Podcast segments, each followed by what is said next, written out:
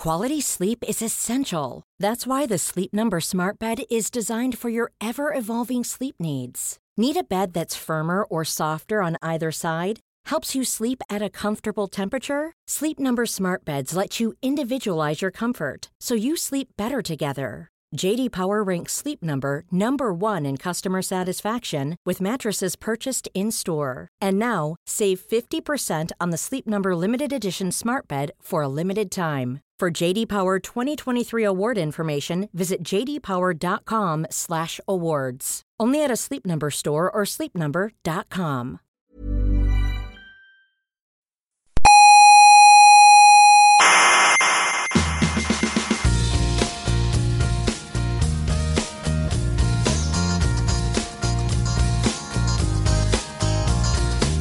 Aquí comienza Coffee Break, la tertulia semanal de la actualidad. Perdona, perdona, perdona. ¿Qué? ¿Que comienza qué? Coffee Break, ¿Y eso qué es Coffee Breaks? una tertulia semanal sobre ciencia. ¿Y de qué materia se habla? Pues de física, química, Sí. astrofísica, Sí. cosmología. ¿Biología también? Sí, también. O sea, Mm. ciencia y Ya. un poco de biología. Pero poco, ¿no? Nada, nada, casi nada. Casi nada, no te preocupes. Vale, vale. Básicamente es ciencia. Vale.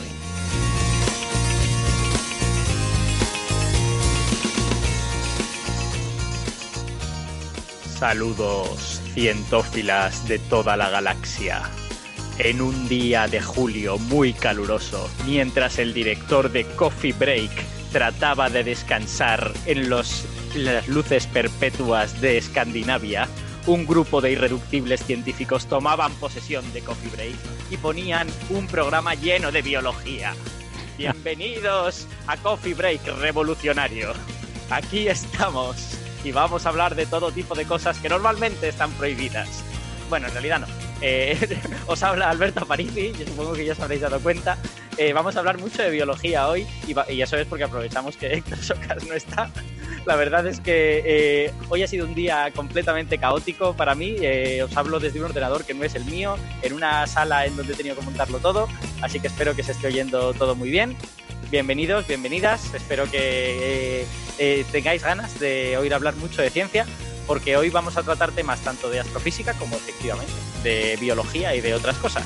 Hablaremos de cómo aparecen nuevas especies, hablaremos de cierto tipo de nuevas estrellas o no. Vamos a ver, vamos a ver qué es lo que pasa. Hablaremos de si el gran bombardeo tardío existió y hablaremos también de inteligencia artificial. Así que poneos cómodos, eh, asomaos a las luces perpetuas de Escandinavia si tenéis la oportunidad y si no, pues a las que sea.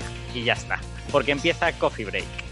Como siempre, antes de todo esto, os recordamos que eh, nos podéis encontrar en un montón de sitios, donde quiera que nos estéis escuchando ahora, nos podéis encontrar, por ejemplo, pero también en otros lugares, como por ejemplo Evox, Spotify, Google Podcast, Apple Podcast, TuneIn y bueno, un montón de otros sitios.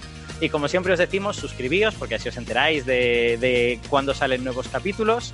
Y podéis visitar nuestra web que es señalirruido.com en la que en cada capítulo ponemos información adicional de todos los temas, solemos poner los papers por si alguien se quiere leer los, los papers eh, en los que basamos las cosas que contamos y como siempre pues también nos podéis eh, contactar en las redes sociales, somos bastante activos en Twitter, somos moderadamente activos en Facebook, donde además hay un estupendo club de fans que lleva gente magnífica como Neferchiti o Luis Salvá.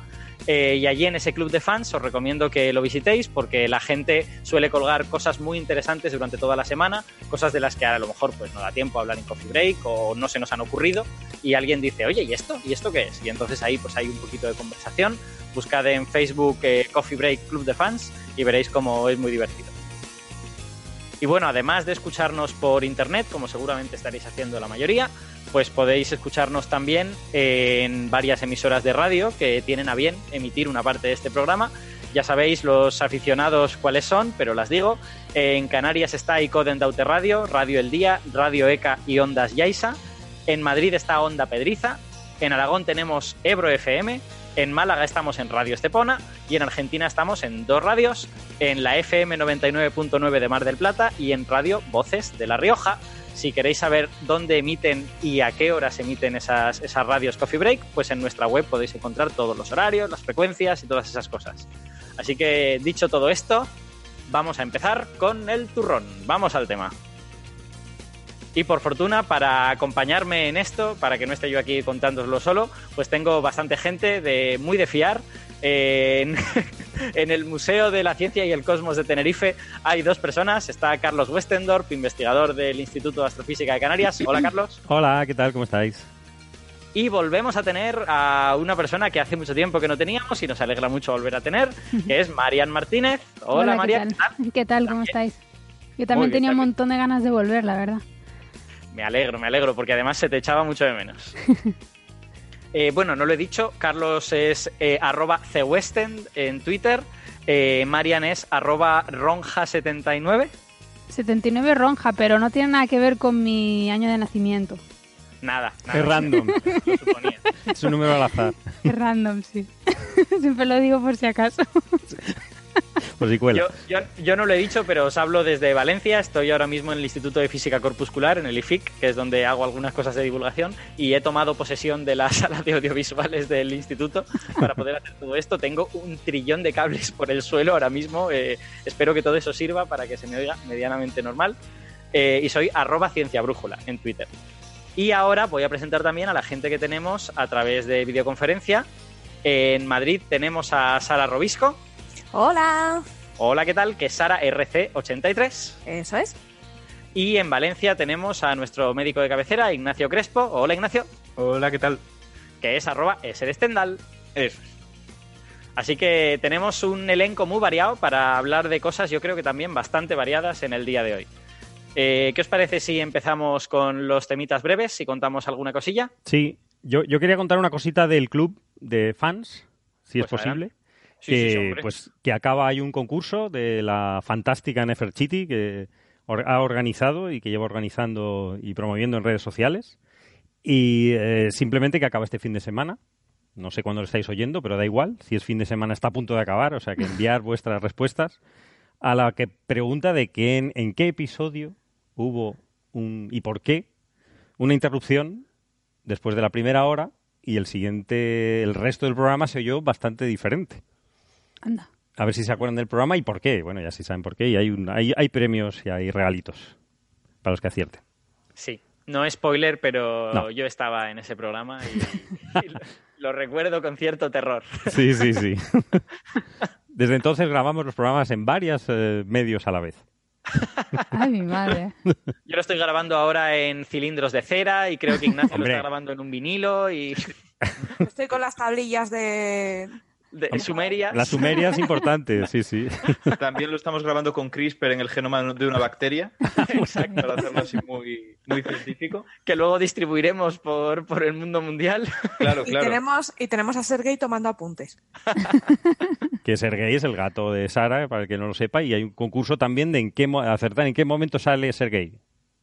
¿En Porque en algún momento sale y, y hace acto de presencia. Y es- ese sí que es random. Muy bien, pues recordamos, si sabéis en qué día se produjo esa interrupción que luego llevó a tener una- un sonido un poquito peor, tenéis que enviar la respuesta a coffeebreakfans.gmail.com. Sí, señor. ¿Vale? Y allí, pues la, la gente del club de fans lo recogerá y luego hará pues el sorteo o lo que sea menester.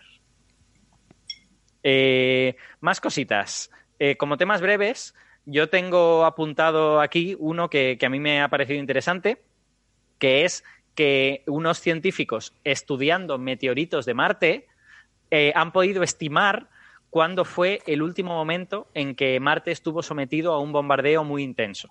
¿Vale? Eh, para los que no estén acostumbrados a todo esto de la historia antigua del sistema solar, pues el, Sol se forma hace unos eh, 5.000 millones de años, poquito menos. Eh, la Tierra y los planetas se forman hace 4.600 y pico millones de años. Y durante esa época, pues lógicamente, como se forman por acrecimiento, porque van chocando diversas piedras más pequeñas hasta que forman un planeta más grande, pues durante esa época había bastantes colisiones y los planetas en general no estaban en estado sólido ni estaban fríos, sino que estaban calientes y había pues lagos de magma y todo, océanos de magma en la superficie y todas estas cosas. Entonces, eh, es interesante saber en qué momento pasaron a estar suficientemente fríos para saber en qué momento la vida pudo tener una oportunidad de surgir. En la Tierra, por ejemplo, eh, las, las, eh, los indicios de vida más antiguos son de hace pues 3.800 millones de años, aunque hay otros indicios indirectos que son muy polémicos, muy debatidos, que tienen más de 4.000, 4.100, 4.200 millones de años. Entonces, eh, en la Tierra, nosotros eh, hemos descubierto, sobre todo viendo eh, los cráteres de la Luna, que da la sensación que entre hace 4.100 y 3.800 millones de años hubo un gran bombardeo de, de cuerpos pues entre medianos y grandes, ¿vale? Ese gran bombardeo se llama el gran bombardeo tardío. Y si analizas rocas anteriores, resulta que descubres que antes de hace 4.100 millones de años la Tierra sí estuvo sólida. Es decir, no, no hubo un bombardeo continuo desde cuando la Tierra se formó hace 4.600 hasta hace 3.800, sino que parece que el bombardeo paró hace 4.500, 4.400 millones de años. Hubo ahí 200 o 300 millones de años de tranquilidad y luego como que volvió a empezar el gran bombardeo, ¿no? Y eso es lo que se llama el gran bombardeo tardío. Todo eso se conoce por evidencias de la Luna y se atribuye ese gran bombardeo tardío a la migración de los planetas gigantes desde sus órbitas iniciales, que se sabe que tuvieron que ser más cercanas al Sol, a sus órbitas, a unas órbitas más parecidas a las que tienen hoy en día. Y claro, en ese proceso de moverse hacia afuera, pues perturban la, las órbitas de un montón de cuerpos pequeños o medianos y los terminan lanzando, pues o bien fuera del sistema solar o bien al interior del sistema solar. Entonces, esa es la, la imagen que se ha tenido hasta hace como eh, 15, 20 años, momento en el cual se empezó a poner un poco en duda esta idea de si había habido gran bombardeo tardío o no. Porque claro, como solo lo conocemos por eh, evidencias que tenemos en la Luna, eh, las evidencias de la Luna pueden estar sesgadas, podemos estar interpretándolas de la manera incorrecta, así que hay un debate yo diría que cada vez más intenso. Al principio empezó como, bueno, esto podría no estar bien, pero la verdad es que cada vez más la gente le va, le va dando crédito a esto de que quizá el gran bombardeo tardío no, no existió. Y en medio de todo este debate es cuando llega este artículo que se ha publicado en Nature Geoscience. Eh, y en este artículo, básicamente, lo que los autores hacen es analizar meteoritos de Marte y ver en esos meteoritos de Marte cuáles son los materiales que nos permiten remontarnos más antiguo. Porque, claro, eh, esto de que ha llegado meteoritos de Marte significa que han sucedido las siguientes cosas. Eh, interrumpidme cuando queráis, ¿eh? que estoy aquí yo. Sí, sí, no, sigue, sigue. Esto de los meteoritos de Marte significa que han sucedido las siguientes cosas. Que Marte estaba ahí tan tranquilo y que de repente ha llegado algún piedro a Marte, le ha pegado un golpe bastante importante y ha saltado esquirlas de Marte al espacio, que han estado viajando por el espacio durante millones de años y han terminado cayendo en la Tierra. Eh, entonces, en ese proceso de que el cuerpo llega, golpea a Marte y salen esas esquirlas, lógicamente el material de la corteza de Marte se calienta mucho y una parte importante de ese material pasa a estar fundido. Entonces, eh, los registros de la geología marciana quedan alterados cuando eso ocurre. Y el meteorito que tú recoges en la Tierra tiene, no se parece demasiado al terreno original marciano, con lo que hay mucha información que no puedes sacar de ese meteorito. O sea, ese meteorito ha sufrido primero el bombardeo, o sea, en la, la colisión del cuerpo cachaco con Marte, después ha estado un tiempo en el espacio exterior, expuesto a unas condiciones un poco diferentes, y luego además ha caído en la Tierra, con el frenado en la atmósfera y todas estas cosas. O sea que tú tienes ahí una, no sé, una amalgama de terreno y la pregunta es, ¿puedo sacar algo de información de esa amalgama sobre lo, cómo era el terreno de Marte? Y la respuesta es sí, puedes sacar algo, pero tienes que ir a buscar los trocitos de dentro de ese material que se hayan visto menos afectados por todos estos procesos. Y por fortuna esos, esos trocitos existen. Ya sabéis que las rocas están formadas por eh, cristales de muchos materiales diferentes. Algunos son muy resistentes a la temperatura y a la presión y otros son muy poco resistentes a la temperatura y a la presión. Entonces, desde luego, en los últimos, los que son poco resistentes, no vas a encontrar información sobre cómo era Marte cuando ese, meteor, cuando ese trozo de roca salió de allí. Lo que vas a encontrar es información pues, sobre la colisión del objeto con Marte, sobre la entrada en la atmósfera y todas estas cosas.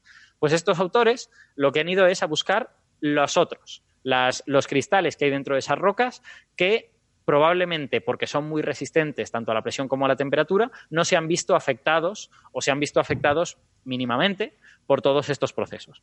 Esos cristales en concreto son unos que son muy famosos, que se llaman circones, que básicamente son silicatos de circonio, y otros que tienen un nombre más raro que no conocía y que voy a buscar ahora, se llaman badeleyitas. badelellitas, que también son muy resistentes a la, a la presión y a la temperatura. Entonces, la idea es, yo me cojo mi meteorito marciano, busco ahí los circones y las badelellitas estas, y de ellas sí puedo extraer información sobre cómo era, cómo es el terreno marciano de verdad. Porque, porque eso ha quedado fosilizado ahí desde que se formaron esos cristales. Entonces, la pregunta es, ¿qué información puedo sacar? Pues en realidad, solo una, que es en qué momento se formaron esos cristales. ¿Vale? ¿En qué momento la superficie de Marte estuvo tan increíblemente caliente o sometida a presiones tan intensas que se pudieron formar estos circones? Y por lo tanto me dan una pista de cuál es el último momento en que la superficie de Marte estuvo sometida a enormes impactos y por lo tanto a grandes temperaturas y presiones. Y bueno, lo que obtienen cuando, cuando analizan estos circones es que son muy antiguos. Es que son algunos de hace 4, a ver, 4,6 millones de años. Espera, 4,6 millones de años no. 4,6 mil millones de años, a lo mejor sí. Aquí lo tengo. Eh, algunos son de hace 4.470 millones de años y otros son de hace 4.430. O sea que fijaos que estamos precisamente al final de los bombardeos iniciales eh, tras los cuales se formaron los planetas, dando un poco la razón al, al- al modelo que todo el mundo espera, que es que para hace 4.400 millones de años los planetas del interior del sistema solar estaban ya más o menos solidificados. Entonces, eh, en la Tierra, o más bien en la Luna, nosotros observamos que hay un bombardeo posterior, que parece que luego se vuelven a formar estos, vuelven a suceder estas colisiones y por lo tanto pueden volver a formarse estos circones. Entonces, eh, en, los meteoritos marcianos eso no se está bien. Se están encontrando circones de hace 4.400, pero no circones de hace 4.100, ni circones de hace 3.900 millones de años, ¿vale? Entonces, eh, ¿cuáles son las conclusiones que se pueden sacar de aquí? Bueno, yo creo que hay que ser cauteloso, pero en la medida en que esos meteoritos supongan una muestra significativa de los circones que hay en Marte, pues cabría deducir que no hay circones de hace 4.000 millones de años en Marte y por lo tanto que Marte no sufrió un gran bombardeo tardío. Claro, siempre cabe la posibilidad de que, pues, por mala suerte o por lo que sea, pues estos meteoritos marcianos que tenemos, que no son tantísimos, son del orden de 6, 7, 8, una decena, eh, pues resulta que estos meteoritos marcianos hayan sampleado, hayan muestreado una parte de Marte en la que solo están los circones antiguos y no están los circones nuevos, digamos. Pero bueno, esto es una pieza de evidencia que se añade y que parece que va un poquito en contra de la existencia del gran bombardeo tardío. Eh, y bueno, no todo viene de la Tierra, sino que está bien buscarlo en otros planetas porque efectivamente el registro lunar o el registro terrestre puede estar sesgado. Bueno, el registro terrestre está tan sesgado que aquí es muy difícil encontrar evidencias de este tipo. Hay que ir a circones también y este tipo de cosas. Pero una cosa, Entonces, bueno, sí, sí, sí. eh, eh, y esto no quiere decir que Marte era habitable antes que la Tierra, de alguna forma. Eh, bueno, eso es probable si, si realmente eh, estos datos es todo lo que hay y por lo tanto no hubo gran bombardeo tardío en Marte. Eso quiere decir que Marte pasó a ser habitable desde hace 4.400 millones de años hasta que se le secaron los océanos, que Claro. es, pues eh, no recuerdo, pero creo que es hace como 3.000 millones de años. Sí, ¿vale? tres- 3.500 creo, ¿no? Una cosa así. 3.500, Sí. exacto. Eh, en la Tierra, sin embargo, parece que lo que hubo es un periodo de 300 millones de años que podría haber sido habitable, luego un periodo de inhabitabilidad por este bombardeo tardío y después volvió a ser habitable y es cuando ya tenemos evidencias eh, sólidas de que ya había vida en la Tierra. Entonces, pues sí, efectivamente, esto podría querer decir que Marte tuvo ahí unos cuantos cientos de millones de años para desarrollar la vida. Lo que no sabemos es si lo hizo o qué pasó. Bueno, las condiciones estaban, pero otra cosa es que se haya desarrollado. ¿no? Exacto, exacto. La, también es verdad que es difícil imaginar eh, cómo era la química de Marte en aquella época, ¿no? Ahora mismo Marte está llena de, de cloratos, que son unas sales bastante hostiles para la vida, Mm. pero probablemente en aquella época esas sales estaban disueltas en los océanos de Marte, que sabíamos que existían, y en nuestros océanos hay un montón de cloro, hay un montón de cloruro de sodio, y, y la Tierra es perfectamente habitable. Entonces, bueno, pues sí, es probable que, que Marte tuviera esas condiciones. Ya, ya sabéis que yo soy partidario de que si la vida surgió en Marte, seguro que encontró el camino para meterse en el interior de la Tierra, como, es- como sucede en nuestro planeta, y si se metió en el interior de la Tierra, ha podido sobrevivir hasta la actualidad, porque en el interior de Marte hay agua líquida. Por lo tanto, es posible que ahí, en esos acuíferos, hay, ahora todavía quede vida microscópica. Sí consiguió aparecer en aquella época inicial que tuvo. En cualquier caso, podría haber eh, fósiles, ¿no? De, de algún tipo de vida en, en- en Marte, aunque sí, aunque no hubiese seguido ¿no? existiendo, ¿no? Porque Marte es, bastante inhós- inhóspito y dentro no se sabe muy bien qué condiciones hay, pero bueno. Claro. Pero parece ser que, por lo menos haciendo analogías a lo que hay en la Tierra, la vida tiende a, a florecer en cualquier, casi en cualquier medio, en medios insospechados, ¿no? Y, y no tanto florecer como Sí. sobrevivir, que Ajá. al final es la idea. Aparecer es algo relativamente difícil, o al menos solamente conocemos un caso en el que haya ocurrido, pero sobrevivir a condiciones muy, muy adversas es algo que se le da sorprendentemente bien a la vida. Cuando hablamos del calentamiento global y de un montón de grandes crisis que ha habido durante la historia de la Tierra y decimos que la vida estuvo a punto de perecer, no es verdad. Estuvieron a punto de perecer y perecieron muchísimas especies, pero la vida es suficientemente variada eh, y extraña como para sobrevivir a cualquiera de esos eventos. El calentamiento global nos afectará sobre todo a nosotros y a algunas especies puntuales, pero la vida seguirá más allá de él. Y un cambio biológico absoluto en Marte, en un posible Marte donde hubiera vida y hubiera ecosistemas, no es un sinónimo de que hubiera desaparecido toda la vida, ni muchísimo menos. Mm. No, lo que, lo que en Marte debió de ser un golpe potente es que eh, el agua líquida dejara de ser estable en la superficie, ¿no? Mm. Y eso desecó completamente. Bueno, Marte perdió mucha atmósfera, además, en fin. Ahí hay una serie de cambios que sí son a nivel global y que son muy potentes. Por Sí. eso, por eso pensamos en el subsuelo, pero efectivamente. Pero es que realmente tiene sentido pensar en el subsuelo, como estás diciendo. O sea, no es algo loco en absoluto. Es, Hmm. es bastante moderado dentro de lo que cabe. Es un optimismo muy normal, muy racional. Que por Hombre, lo que hemos que visto tenemos- de la vida, mientras tenga una pequeña cosa a la que agarrarse, suele agarrarse. Tenemos a Sergei. Tenemos a Sergei que ha salido. Ha salido prontísimo, ha salido en el minuto 19, 18, estamos ahora mismo. Esto es como la lotería, como el gordo. Bueno, eh, no, aparte de eso, buscar en el subsuelo tiene mucho sentido porque es donde menos radiación va a haber. Porque toda la eh, radiación solar que está pegando a Marte, pues ahí no llega. Al no tener atmósfera está expuesto. Claro. Yo creo que si compramos esta idea, que es que lo que pasa es que solo tenemos un caso, que es la Tierra, pero si compramos esta idea de que la vida surge muy pronto, en el momento en que tú les das la oportunidad, lo razonable es pensar que en Marte también pudiera surgir hace 4.400, 4.300, 4.200 millones de años y que pues allí empezar a explorar pues todo lo que es la unicelularidad y todas estas cosas. Y si en la Tierra, pues eh, los- estas bacterias y tal han conseguido vivir en el subsuelo fácilmente, yo sospecho que en Marte también más o menos Mm. lo deberían poder conseguir. Yo sobre que haya surgido tengo dudas. Sobre que si ha surgido, hubiera podido sobrevivir hasta nuestras fechas, estoy bastante convencido. Luego hay otro tercer paso que es que incluso existiendo esa vida nosotros podamos encontrarla. Y esa es otra cosa que no tengo para nada claro, porque realmente en esas condiciones, aunque la vida hubiera sobrevivido, no quiere decir que estuviera presente de forma global, sino que tal vez por esas condiciones tan difíciles a las cuales se somete, estuviera prácticamente aislada a algunos puntos concretos del planeta, que a través de pues cómo se han ido distribuyendo las poblaciones de las cuales han partido esas nuevas eh, cepas, poblaciones o como queramos llamarle, al final no sean globales, estén ubicadas de forma tan controlada que mm, sea casi cuestión de suerte encontrarlas. Yo est- estoy bastante de acuerdo con tu, con tu valoración. O sea, yo también soy un poquito escéptico respecto a, no, es que la vida surge muy rápidamente y muy fácilmente. También es verdad que el Marte de hace cuatro mil y pico millones de años no estaba sometido a la misma radiación que ahora. El Sol en aquella época era un poquito más débil y eso puede querer decir que a lo mejor hacía más frío en el Marte de aquella época. Y, Y no era- tenía, y seguramente tuviera atmósfera. Eso sí, tenía atmósfera, por lo tanto podía haber más efecto invernadero que hay ahora. O sea, quiero decir, hay toda una serie de parámetros que pues no controlamos completamente, ¿no? Y que podemos imaginar el Marte de aquella época como un vergel, pero también lo podemos imaginar como un mundo con carámbanos de hielo y pues en verano algún lago, pero, pero todo bastante frío, ¿no? Y por lo tanto O no tan- incluso un mundo con un efecto invernadero provocado por el volcán que tienen. Por el Olympus Mons, dices. Sí, sí, sí, bastante duro, ¿eh? Sí, es que como además no entendemos Lleno de gases, lleno de... Es que Mm. podría haber pasado cualquier cosa.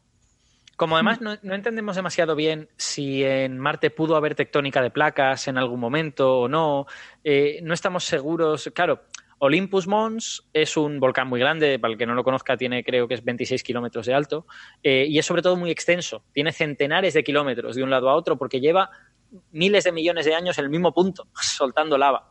ahora mismo nosotros no lo hemos visto activo nunca, pero seguramente ha pasado muchos millones de años ahí. Entonces, claro, si la corteza de Marte no se estaba moviendo, los volcanes que vemos hoy en día son todos los que ha habido, ha habido más eh, y han quedado borrados. Es, que todo eso son preguntas un poco difíciles de responder. Y la más gorda, ¿por qué se paró? Que es que esa también es. No, o si, nunca, o, si nunca, o si nunca estuvo en movimiento. O sea, claro, es que, quiero decir, el origen de la tectónica de placas en la Tierra no es que sea, no es que esté muy bien entendido. No, tampoco es verdad. Claro, hace, hace como un mes salió un artículo que a mí me gustó mucho y hablé de él en, en Aparición órbita eh, sobre eh, una gente que había hecho unas simulaciones, bueno, no solo unas simulaciones, sino además luego había corroborado con una serie de datos que probablemente los sedimentos que los eh, continentes expulsan al océano ayudan a lubricar las placas tectónicas y a poner en marcha un poco la máquina tectónica. Eh, si eso en otros planetas no se ha dado, pues es posible que esos planetas no tuvieran tectónica de placas, pero vamos, que el origen de la tectónica de placas se entiende poco y mal en general.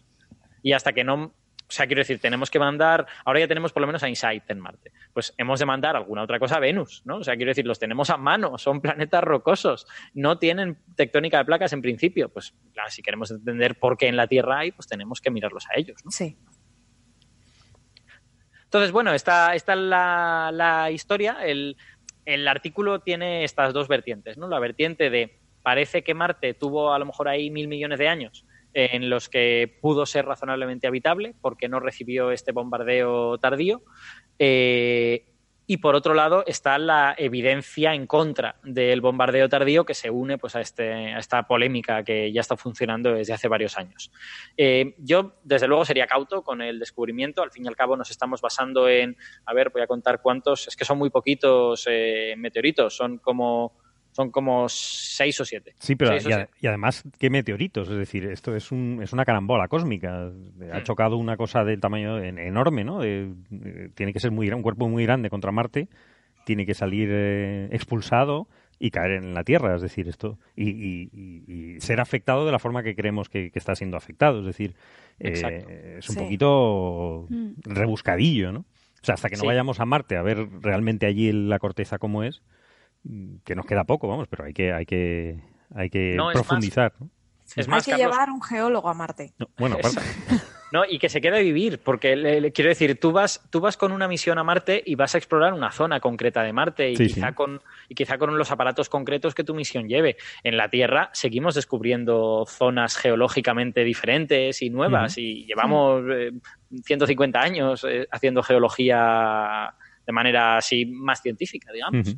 Entonces, claro, en Marte encontrar esa aguja en un pajar también va a costar, obviamente. Sí. Entonces, si yo, yo creo que como evidencia contra el gran bombardeo tardío, bueno, vamos a tomárnoslo con tranquilidad. Hay que cogerlo pero, con pinzas. Pero, eh, pero es muy interesante que podamos hacer esto, ¿no? Con los poquísimos recursos que tenemos, pues por lo menos podemos averiguar este tipo de cosas. Sí, lo que pasa es que en la Luna, si no hubo segundo bombardeo, eh, vamos, si no hubo bombardeo tardío, la Luna queda como la pupas de, nuestro sistema solar. bueno, hombre, quiero decir, yo no, no soy un experto en, la polémica esta del bombardeo tardío, pero entiendo que la cosa es si estamos interpretando correctamente la evidencia geológica de la Luna o mm. si estamos sesgando nuestra interpretación, o sea, en definitiva, si estamos pensando, si estamos perdiendo cráteres de otras épocas, básicamente. A ver si lo, que observamos es muchos cráteres en la Luna de entre 4.100 y 3.800 millones de años. Pues a ver si lo que sucede es que estamos perdiendo los cráteres de antes. A ver si había los mismos entre hace 4.500 y hace 4.100 y simplemente no los estamos viendo. a ver si había los mismos también entre hace 3.800 y 3.000 y por algún motivo pues no, no los estamos encontrando o no estamos sabiendo medir bien el, la, antigüedad del cráter. En fin, toda, todos esos detalles yo creo que están encima de la mesa y también el origen del cráter, porque a lo mejor nosotros hemos interpretado de una forma pensando que son de impactos y son cráteres de eh, volcánicos, magmáticos. Yo tengo, yo tengo la sensación de que, bueno, no, soy geólogo ni nada, pero eh, tengo la sensación de que en algo que hemos observado con tanta resolución como la Luna, un geólogo probablemente debería ser capaz de distinguir entre una cosa y la otra.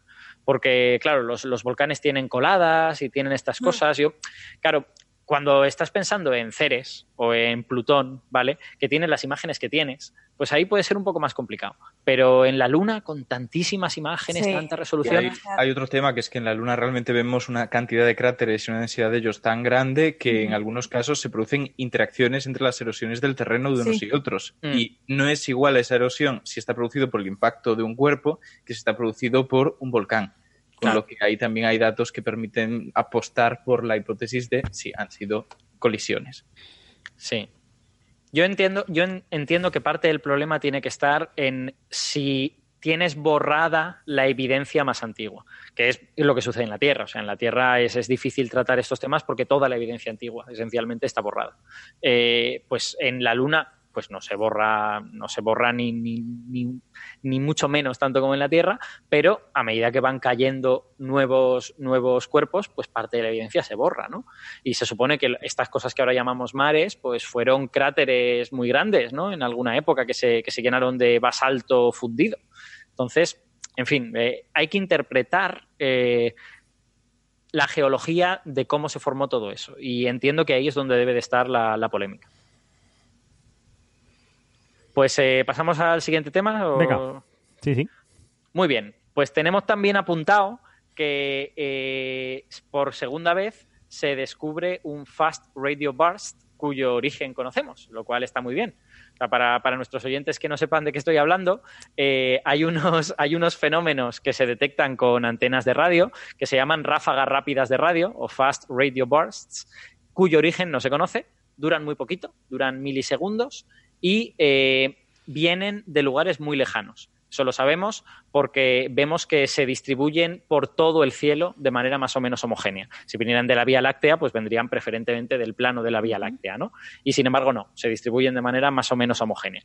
Entonces son como ráfagas de radio muy intensas, extremadamente breves y que no sabemos muy bien en qué contexto se producen. Aunque tenemos pues los candidatos de siempre. Hombre, pues podría ser una supernova, pues podría ser un pulsar, un magnetar, a lo mejor un agujero negro con campos magnéticos muy intensos, estos que son los sospechosos habituales cuando hay fenómenos eh, muy intensos que se ven a gran distancia. Cuando, cuando digo gran distancia es porque, claro, si vienen de fuera de la galaxia, quiere decir que vienen de otras galaxias. Y sí que hay maneras de estimar la distancia que han viajado por el medio intergaláctico y parece que han viajado distancias cosmológicas. ¿no? O sea, parece que muchos de ellos pues, vienen de, lugares tan lejanos como 3.000, 5.000 millones de años luz de distancia. ¿no? Y si han atravesado toda esa distancia y los podemos detectar, quiere decir que eran bastante intensos en su origen. Así que siempre se coge como candidatos a haberlos producido, pues todos estos objetos que se rodean de fenómenos altamente energéticos, ¿no?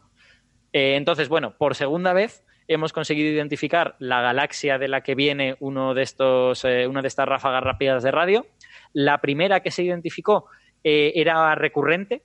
La mayor parte de estas ráfagas rápidas de radio no se repiten, suceden una vez y se acabó, pero hay unas poquitas que sí se repiten. Entonces, claro, cuando tú sabes que hay uno, hay algún objeto que está produciendo estas ráfagas, pues puedes observar en esa zona y tratar de encontrar el progenitor, ¿no? Entonces, en ese caso, en el caso de la primera ráfaga rápida que se, que se identificó, pues el progenitor era una galaxia eh, elíptica, una galaxia enana pequeñita, eh, y en concreto la ráfaga venía de una zona con gas altamente magnetizado y mucho plasma, ¿vale? Con lo que, bueno, eh, todas estas teorías de que podría venir, por ejemplo, de un pulsar o de un magnetar, pues encajan muy bien, aunque venga de, de ese tipo de lugar. Esta vez es la primera vez que conseguimos que una ráfaga rápida no recurrente eh, identificamos de dónde viene, ¿vale?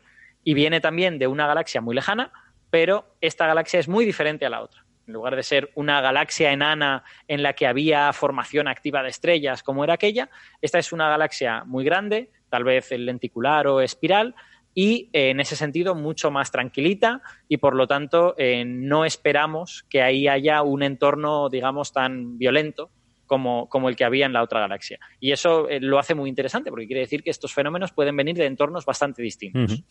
Es, es muy parecida a la galaxia, posiblemente la nuestra, la Vía Láctea. Es decir, que es, es muy sorprendente, pero porque requiere que usemos otros mecanismos completamente diferentes. A Hmm. magnetares o, Claro. o- o- estrellas que, No que sé están si en se formación. habían especulado también estrellas que, se, que están siendo tragadas por el agujero negro central. No sé si eso se había especulado también, me suena. Sí, o Yo creo- supernovas. Mm. Yo creo que sí se había especulado, pero el problema es que el- este primer, este primer Fast Radio Burst que se detectó de dónde venía, resulta que esta nube de gas altamente magnetizada está como a 4 kiloparsecs del centro de la galaxia. Entonces, parece que el Claro. agujero negro central en ese caso está descartado. Sí. No digo para, lo estaba pensando para esta, ¿no? Si es una galaxia en principio tranquila. en Pero es que también está, también está off-axis, también está También. bastante lejos del centro de la galaxia. Y Hay realmente una- tienen la precisión para decir esto está fuera del núcleo de la galaxia, ¿sí?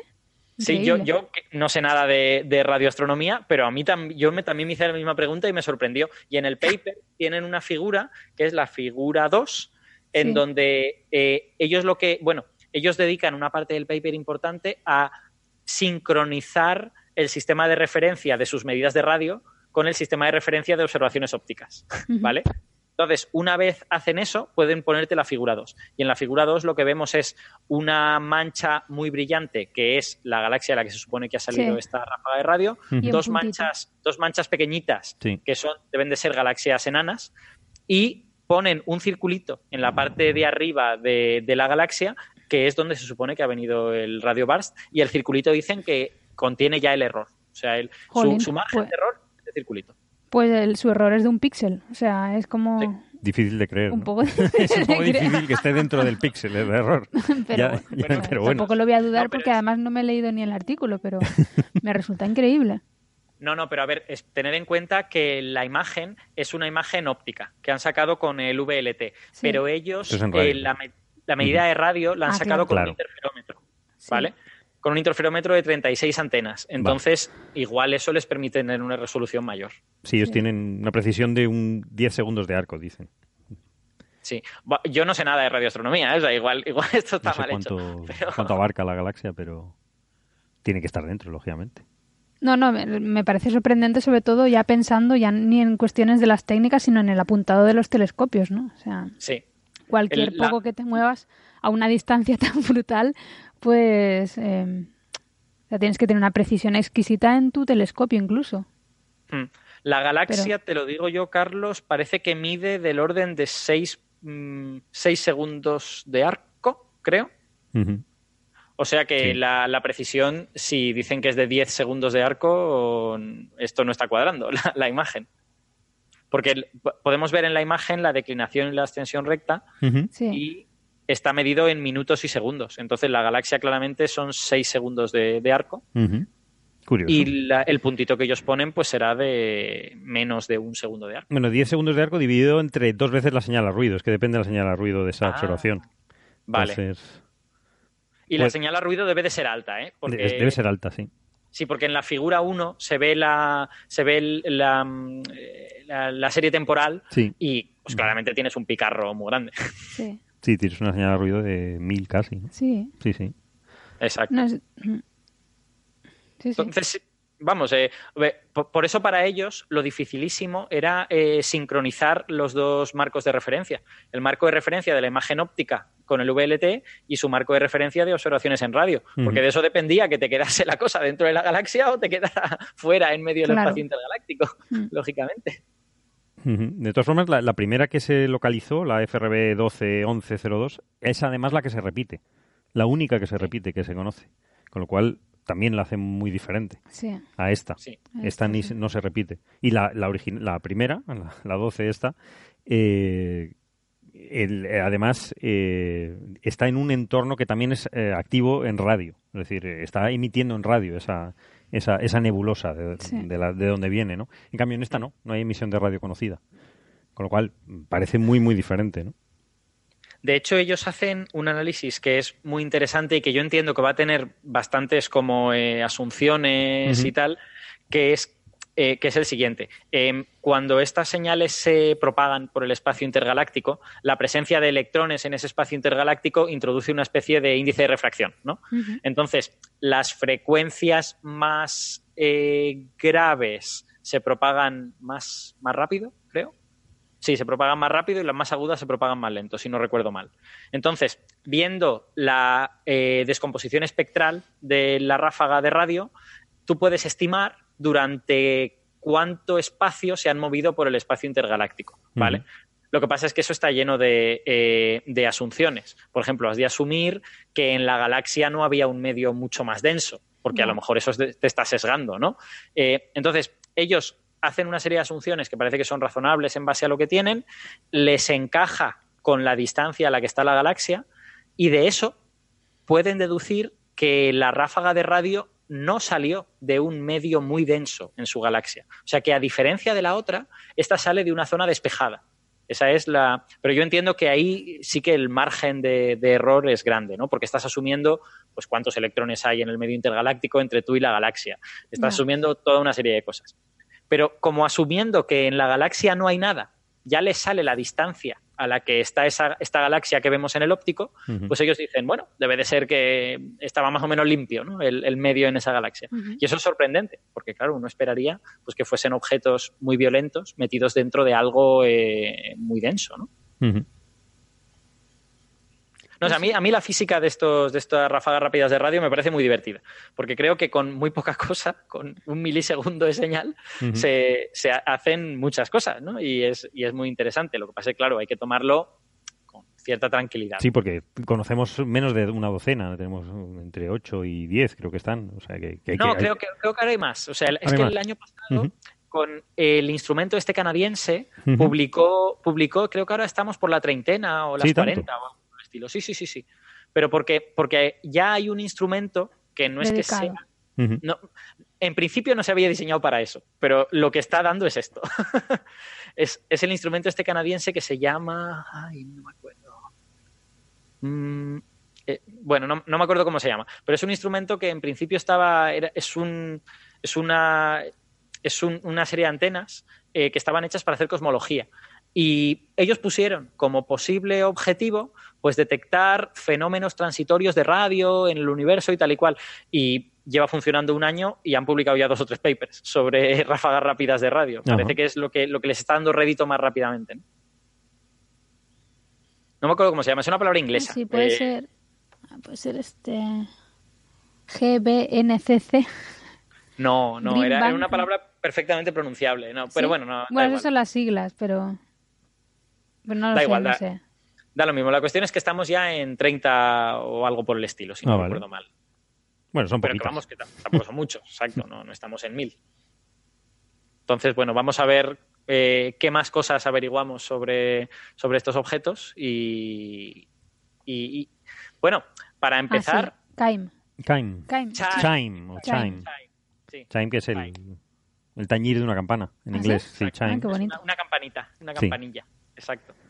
Eh, ese, ese, instrumento está saliendo muy bien. Yo, yo entiendo por lo que dijeron cuando hicieron la propuesta de experimento que no esperaban que su experimento sirviera sobre todo para esto, pero les ha venido perfecto porque es un momento en el que solo ellos están, están dedicados a observar esto. De hecho, este nuevo artículo, que no viene de ese, no viene de ese instrumento, viene, viene de, otro, de otro interferómetro, eh, han tenido que hacer una distribución, o sea, el interferómetro en este caso son 36 antenas que normalmente están apuntando a diferentes partes del cielo para cubrir el máximo posible. En mm. este caso, en esta búsqueda, ellos hicieron todo lo contrario. Dijeron, no, vamos a apuntar todas a la misma parte del cielo y así la resolución angular que vamos a tener es mucho mejor. Claro, te la juegas a que venga un FAR Radio Bars de esa parte del cielo y han tenido suerte o buen tino o lo que sea y les ha venido y lo tienen con una precisión espectacular pero, pero es que hay pocos instrumentos, digamos, dedicados a esto y los que hay, pues tienes que jugártela, como esto, ¿no? Tienes que apuntar las antenas a una región del cielo y que tengas la suerte de que, de que te sale. Por eso, un instrumento como Chime, que ese sí que está, no, no apunta, ese simplemente está mirando y ya está, viene muy bien. Pues sí, sí, está muy bien. Ya, a mí, a mí este tema me gusta mucho y es lo que, lo que iba a decir antes, que se me ha olvidado. Que no es ya solo saber a qué se deben, de dónde vienen los far radio bursts, sino que es también ver si los puedes usar para cosas. Esta, esta gente en este artículo dice que, hombre, que si somos capaces de caracterizar bien la galaxia de la que viene una ráfaga rápida de radio eh, y sabemos pues si en esa galaxia había mucho gas o si en esa galaxia estaba más o menos eh, desnuda, podemos utilizar la ráfaga rápida de radio para caracterizar el medio intergaláctico. Entonces podemos hacer observaciones cosmológicas utilizando los, las ráfagas de rápidas de radio. Y eso es interesante, aunque creo que lo difícil es lo primero. ¿no? Lo primero es que tú Sí, estés claro. seguro de cómo era la galaxia de donde han salido. ¿no? Pero bueno, como idea, pues está gracioso. Quizá pues, dentro de 20 años estemos usándolo en ese sentido. Sí, por la cosa de que vienen de todos sitios, claro. Ese es el punto. Exacto. Entonces, en, en la medida en que puedas tener eh, ráfagas que vengan de muchos sitios diferentes, puedes, digamos, explorar la columna de gas que Claro. viene en esas, en esas direcciones. Y eso está muy bien. Claro, tienes la pega que tienes que entender cómo se produce la ráfaga, qué características tiene a la salida y... Claro. Eso es. Y si no Y- entiendes eso, tu Sí, capacidad para decir algo sobre el medio es... es muy pequeña. limitada, sí. Sí. Pero sí, sí. No, trabajar en esto debe ser un vicio increíble, ¿eh? Yo lo estoy pensando, ¿tú te imaginas? O sea, todo el rato pendiente de cuando se detecta uno, pidiendo a este telescopio que te Al observe. no sé óptico, claro, que te vea la Bueno, contrapartida. esto no creo que ni, ni que puedan hacerlo, porque si son milisegundos, no, puede- no tienes tiempo de reacción. Casi, No. si no se- y además no se repiten. Creo que hay dos o tres que se Entonces, repiten. Bueno, algunos sí. se repetirán. Muy poquitas. y- Ujú. Pero sí, debe Sí. ser una pasada. Yo creo, yo creo que por ahora lo que se intenta hacer, más que buscar eh, contrapartidas ópticas o algo de esto, es eh, simplemente tratar de identificar la galaxia. Es que si consigues eso, solo se ha conseguido Claro. dos veces. Así que Claro, si es que, consigues es eso, pues es ya tienes el complicado. paper. Sí, sí. Es Claro. que tienes un margen de maniobra muy pequeñín. Sí. Nada. Puede. Y si no tienes, que eso es lo que Chime no les puede dar, si no tienes una gran precisión para, para Claro. ubicar el, el origen, pues no puedes identificar la galaxia. Y Chime no puede hacer eso. Chime detecta muchos, pero su, eh, su resolución espacial es, es muy modesta, ¿no? Claro. relativamente limitada. Aquí han hecho, se la han jugado, han dicho vamos a apuntar en esta dirección a ver qué pasa y les ha salido bien. Bueno, de todas formas, si, si vienen de todos sitios por igual, o sea, si la distribución es isótropa, en principio tampoco es jugársela mucho, ¿no? O sea, tú apuntas, lo que tienes que estar mucho tiempo, eso sí. Eso, claro, la cosa es, te van a dejar el radiotelescopio para que estés ahí días. y días? Es que ese es el punto, sí, claro. Claro. Sí, sí, sí. Más que nada es eso, sí. La siguiente noticia será astrónomos roban las antenas parabólicas de las comunidades de vecinos para usarlas como radio- radiotelescopios. Bueno, yo tengo que decir que las antenas parabólicas de este instrumento miden 12 metros, así Sí. que pocas, pocas comunidades No es tan mal. van a tener una antena como esa. Hombre, vale, pues yo he visto alguna comunidad con la antena de tamaño de un coche grande, ¿eh? O Oye, sea mira, que- esta, esta de aquí Esta de aquí en el museo hay una enorme. Ahora cuando salgamos ¿Ah, sí? nos la llevamos. Ahora la, la enchufamos y pasa que todavía no- esta no está en operativa. Vaya. Pero bueno. No, no, eh, la que yo conozco, la de hecho la tiraron. Fíjate, hemos perdido una oportunidad, podríamos haber apuesto. Ay. Y bueno, vamos a pasar de Venga. cosas que están muy lejos a cosas que también están muy lejos o que sirven para entender cosas que están muy lejos, porque ha salido un artículo eh, para usar inteligencia artificial para comprender la formación de estructuras en el universo y ese artículo pues ha venido acompañado de una nota de prensa que podríamos decir que es un poco desafortunada. Sí. Como, como mínimo, es un desastre completo, ¿no? Entonces, cuéntanos, cuéntanos, Sí. Carlos, de Sí, qué bueno, es lo que ha hecho el artículo y cómo lo han contado las dos cosas. Claro, no, es que me sorprendió encontrar, eh, no, no había encontrado la nota de prensa, encontré varias noticias que hablaban de una inteligencia artificial que había simulado el universo tan ra- que es tan rápido y tan precisa que hasta la sus creadores no saben cómo funciona. Digo, pero esto, esto, esto cómo va a ser, esto es una broma o lo típico, ¿no? Que bueno, que hay un mal, una mala noticia mal contada, pero es que todas las noticias decían lo mismo. Sí. Eh, incluso las fuentes más fidedignas que yo tengo, FIS.org, ScienceDaily.com, cosas que, que, que, que suelen fallar poco, pues fallaban estrepitosamente. Digo, pero bueno, ¿qué está pasando aquí? Me fui a la nota de prensa y es que pone eso, la nota de prensa, en el título. Del- Ese es el título de la nota de prensa, de propio instituto que, eh, de los investigadores que han, que han hecho el trabajo, lo cual es un desastre, ¿no? Me, Eh, parece, me parece increíble. Yo soy, yo soy el editor de la revista donde quieren publicar y digo, no, no, es que no se lo puedo dejar publicar porque es que, miren, no lo entienden. Es que, claro, como ustedes no lo entienden, ¿cómo van a publicar en mi Dice, ¿qué, revista? dice, pero qué, est- qué están haciendo? ¿Pero qué, ha- qué ha pachado, no? O sea, que- están aquí trabajando estos señores y no saben lo que sacan. No, es un desastre. Y luego, bueno, y por supuesto, malintencionadamente lo han, lo han doblado, lo han torcido. Y dice, bueno, la primera inteligencia artificial capaz de simular el universo que funciona tan bien que da miedo.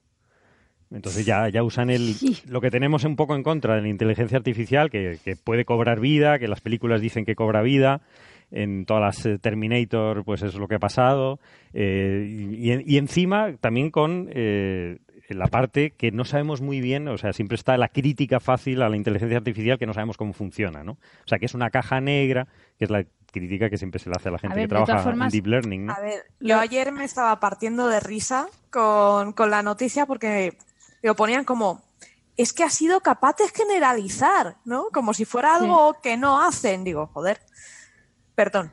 Sí, sí. Cualquier red neuronal puede generalizar, a no ser, no generalizan si tú has hecho una red neuronal con tantas capas intermedias que eso es como ponerle una cabecera a un caballo, o sea, que solo ve el, Mm. el fragmento que tú quieres que vea.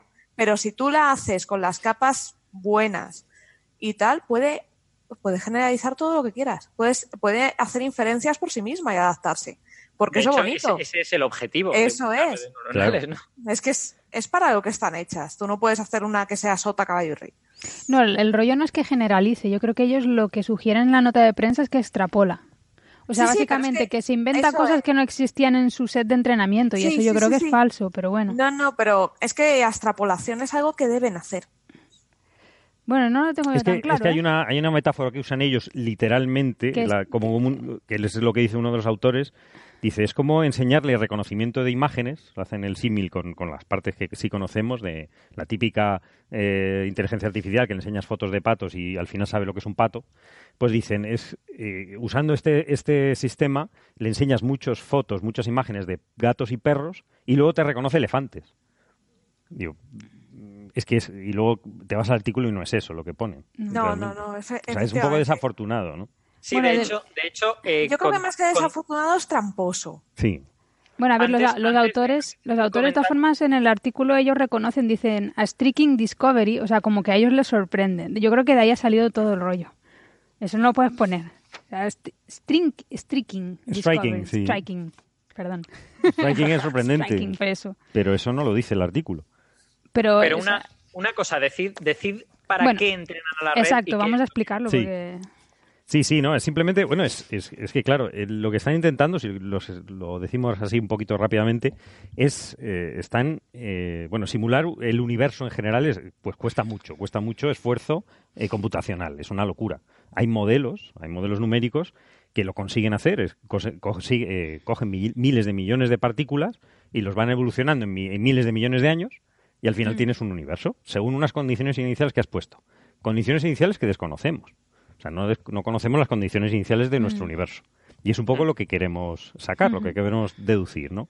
Entonces, eh, lo que se suele hacer es a- usar simplificaciones.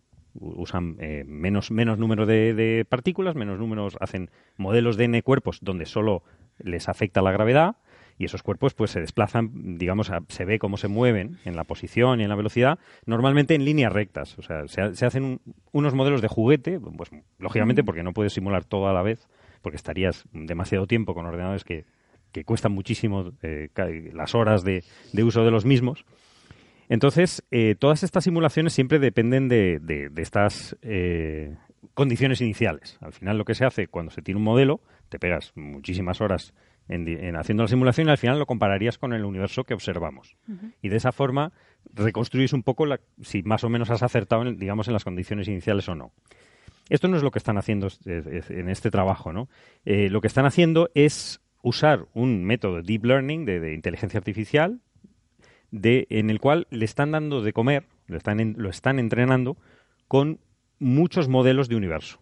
Modelos de universo donde varían las, las condiciones iniciales, ¿no? Entonces, eh, ellos tienen un, digamos, un, un sistemas, unos sistemas generadores de estos, de estos universos de, de juguete, por así decirlo, el- un, un esquema que se llama FAST-PM, ¿no? el Particle Mesh Scheme, un de grid de partículas, en el cual eh, generan muchos modelos de universo y se lo dan, de- se le- le- lo dan como, como entrada, digamos, a, a este a este a esta, a esta inteligencia artificial, ¿no?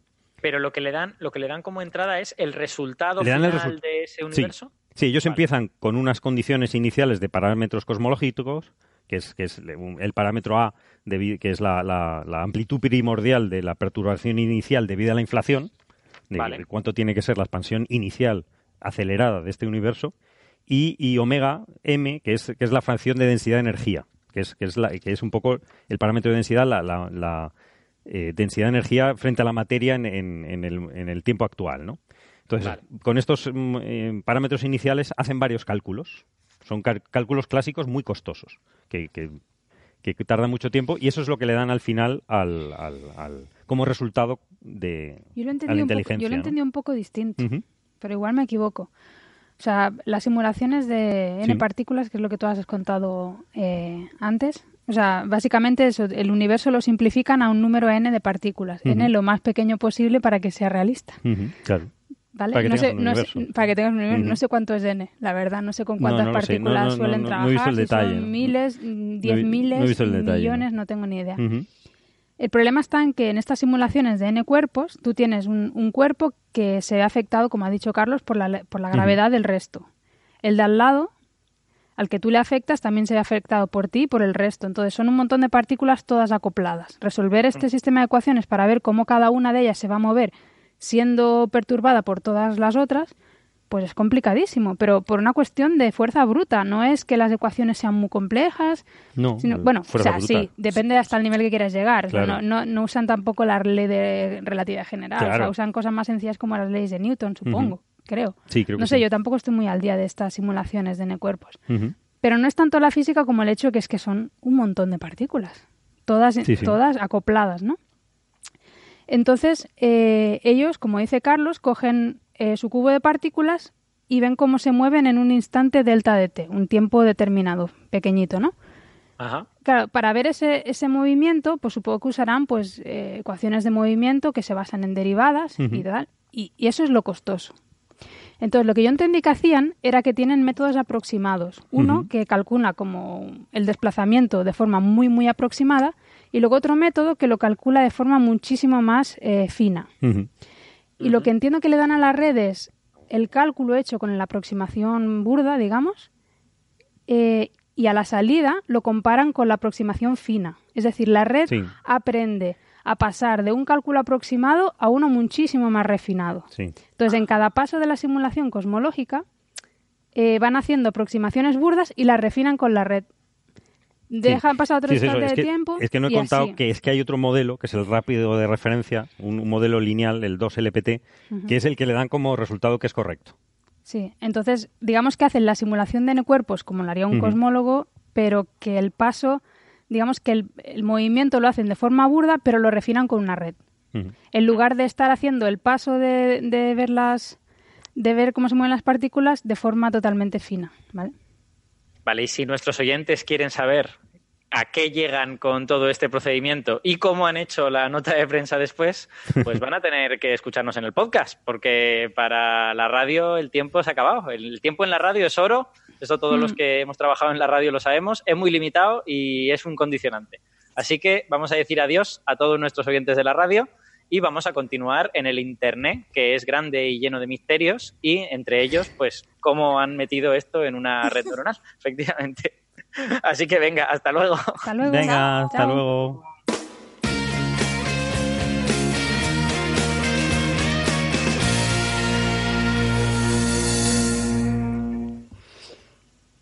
Vale, pues ya volvemos a estar aquí para todos los que habéis decidido quedaros en el Internet con nosotros.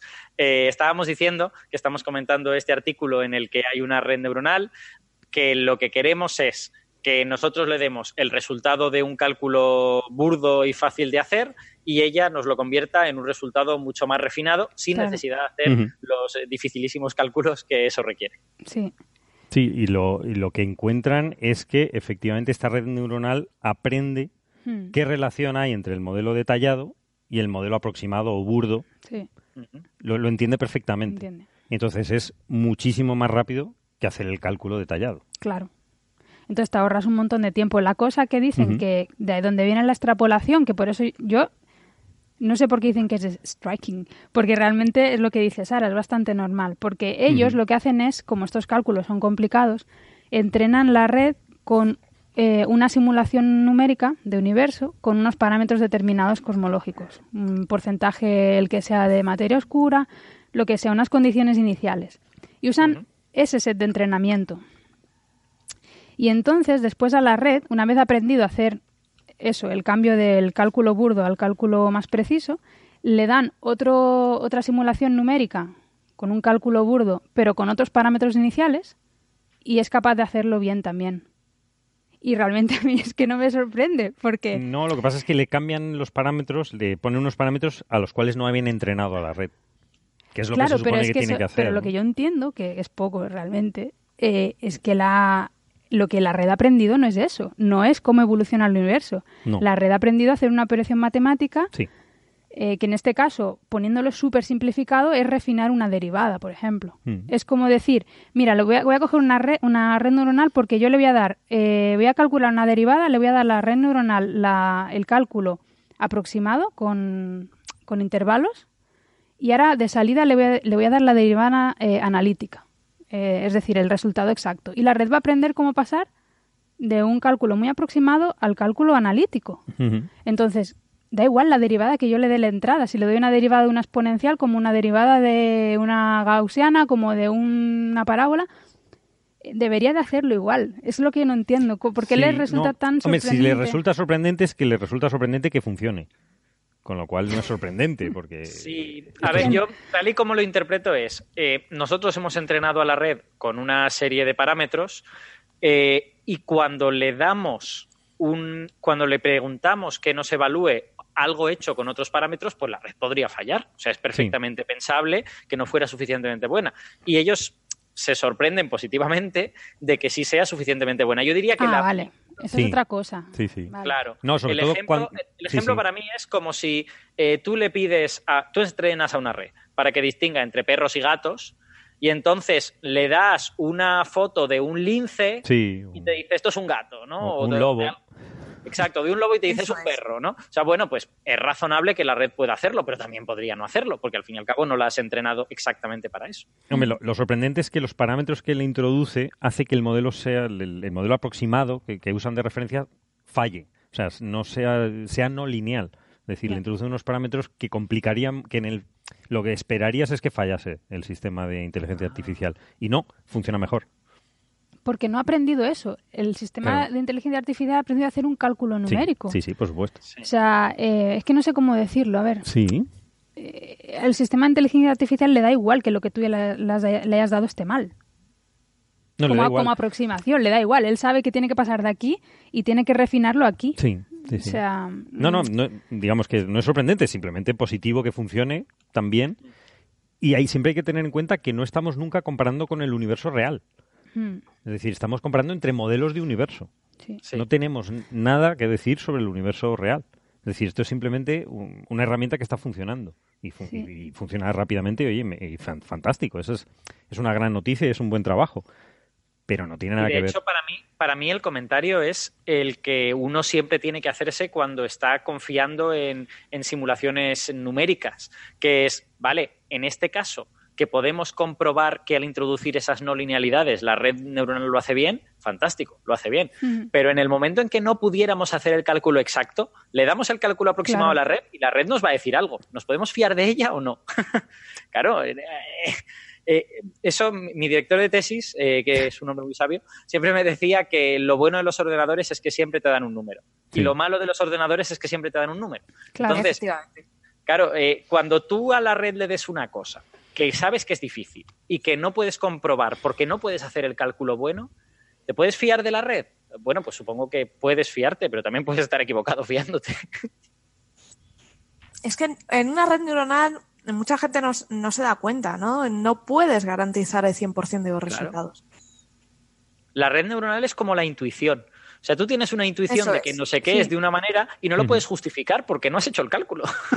Entonces tú solo puedes estar seguro cuando haces el cálculo. Eso La red neuronal no hace el cálculo. La red neuronal hace otra cosa, como dice Marian, ¿no? Ha Mm. aprendido a, a- a bridge the gap, ¿no? A, a llenar el hueco. Hmm. Eso es. Sí. Ha aprendido a dar un resultado, pero no lo hace como lo harías tú, obviamente. Exacto. Entonces, para mí, el, el problema de las redes neuronales, o sea, las redes neuronales son muy rápidas y son muy buenas para hacer cosas que tú controlas bien. Y en ese sentido, fantástico. Pero la extrapolación, el llevarlas mucho más allá de lo entrenado, es peligroso. Bueno, es peligroso con las redes neuronales y con cualquier método numérico en general. Y simplemente eso es lo que hay que tener en cuenta. O sea, lo que sería suicida y nos llevaría a Skynet directamente sería el decir, no, bueno, esta red neuronal ahora le, que, que ha aprendido a simular universos, ahora le voy a decir que simule la evolución de los dinosaurios y que me haga la tortilla y que eh, me lleve las centrales nucleares de Francia. Pues hombre, entonces probablemente sería un desastre, ¿no? Sí. Pero bueno, en cosas parecidas y tal, pues yo entiendo que como que se medio sorprenden, ¿no? En plan de, joder, hacer el cálculo exacto sería muy difícil, pero ella lo sabe hacer. Pero la cosa es, cuando vayas al siguiente nivel, que ya no sabes hacer el cálculo exacto, bueno, la Claro. red te va a decir algo, pero ¿te, te la crees o no te la crees, no? Sí, sí, sí. Claro. Mm. Hay un, hay un caso de una red neuronal que, en la que trabajó Andrés, eh, que de hecho, o sea, él entrenó una red neuronal para que le daba datos del Sol, ¿no? De una mancha solar en concreto. Mm. Y bueno, da igual, la cosa que lo que nosotros analizamos, la luz que analizamos del Sol, no es sensible a la altura geométrica de donde viene en el Sol. Solamente es sensible una cosa que nosotros llamamos eh, altura óptica, ¿vale? La altura óptica mm, depende de un montón de cosas como la temperatura, eh, un montón de cosas. Entonces, eh, cuando nosotros recibimos un fotón del Sol, no podemos decir este fotón viene de eh, 500 mm, kilómetros por encima de la superficie. Eso no lo podemos decir. Vene- decimos que viene de una, o sea, de una mm, profundidad óptica normalmente tipo 1, ¿no? Pero la, la altura geométrica no la podemos decir jamás, ¿vale? Entonces, eh, con simulaciones numéricas del Sol, bueno, de magnetohidrodinámicas, claro, las simulaciones las creas tú, con lo cual tú sabes eh, las cosas a qué altura están, ¿vale? Entonces Andrés entrenó una red que generaba manchas solares, o sea, la red, no, perdón, la simulación generaba manchas solares y tiene la información de la altura. Entonces, Mm. eh, Andrés le metía los datos de la red del, perdón, de la simulación y a la salida pues podía saber a qué altura eh, se formaba, pues a qué altura estaba la mancha con respecto a los alrededores y demás. Y, y claro, todo el mundo se quedó en plan, "Oh, ¿qué dices? ¿Cómo estás sacando la altura de las observaciones? Porque luego lo aplicó a observaciones reales del Sol y sacó que la mancha que habíamos observado en el Sol pues estaba, yo qué sé, estaba deprimida con respecto a los alrededores, pues 400 kilómetros más abajo, ¿no? Y claro, todo el mundo, ah, ¿qué dices? ¿Cómo vas a saber eso y tal? Pero es que en ese caso lo sabe, porque las simulaciones son de una mancha. Y lo que ha aprendido la red, esto es mi punto de vista ¿eh? de lo que él ha hecho, lo que ha aprendido la red es que las zonas oscuras en la simulación están más abajo. Y las zonas que brillan, como la granulación, están más arriba. Es Eso, eso es de forma muy, es, lo, sen- es lo lógico. muy además, sencilla lo que yo creo que, que ha visto la red. Entonces, cuando tú le enseñas una mancha en el sol, te dice, muy bien, esto está por de- 400 kilómetros por debajo de lo otro. Porque es lo que ha visto. Ahora, si tú le enseñas un mapa de granulación donde no hay manchas y hay puntos brillantes debido al campo magnético en la superficie, ¿qué te va a decir en un punto brillante? Te va a decir, bueno, esto está, Bueno, esto es está súper claro. arriba, ¿no? Cuando es mentira, porque el hecho de que haya un campo magnético intenso, eso brilla porque estás viendo mucho más hacia el interior, ¿no? Pues está mucho más caliente. Entonces, claro, no puedes extrapolar. Esa Claro. red neuronal funciona estupendamente Para para, decirte Claro. la altura que se forma una mancha, pero cuando te vas fuera de ahí, la física cambia y tal, ya mm, No vale. no te vale. Es Por eso yo te decía lo de las extrapolaciones, que yo lo veo complicado que una red te extrapole realmente. Como en ese caso, como el entrenamiento de la red ha dependido de tu modelo de formación de manchas Claro. solares, magnetohidrodinámico tal, pues en la medida en que tu modelo sea aplicable a la realidad, la red posiblemente te dará resultados Claro. razonables. Ahí pero. Pero como te cambia algo, Claro, es que extrapolar estamos hablando, modi o sea, extrapolar es un- ver, una palabra puedes muy amplia, ¿no? Claro, efectivamente. Y luego, aparte, depende del entrenamiento que haya sufrido. claro, efectivamente. O sea, que una cosa es modificar sufre, los parámetros y otra cosa es usarlo para otra cosa, lo que no estaba Eso es. diseñada. Si tú no la has entrenado para ello y la pones a funcionar, pues sea pobre y se va a liar. Claro, mal. Hmm. ¿Qué pasa? Que si ella tiene eh, su feedback activo, de repente la pones a analizar los puntos brillantes y ella empieza a equivocarse, pero tú le estás diciendo, oye, que te estás confundiendo. Ella sí puede llegar, va a llegar un momento en que sepa moverse en ambos, en ambos ámbitos, eh, tanto en lo oscuro como en lo claro. Pero depende de si lo has estado entrenando constantemente con todo. Claro, depende Y del... también Y también de, de, de la de la ¿no? arquitectura de la Claro. red, porque puede ser que olvide lo otro. O sea, Claro. depende de, de un montón de cosas. Ujú.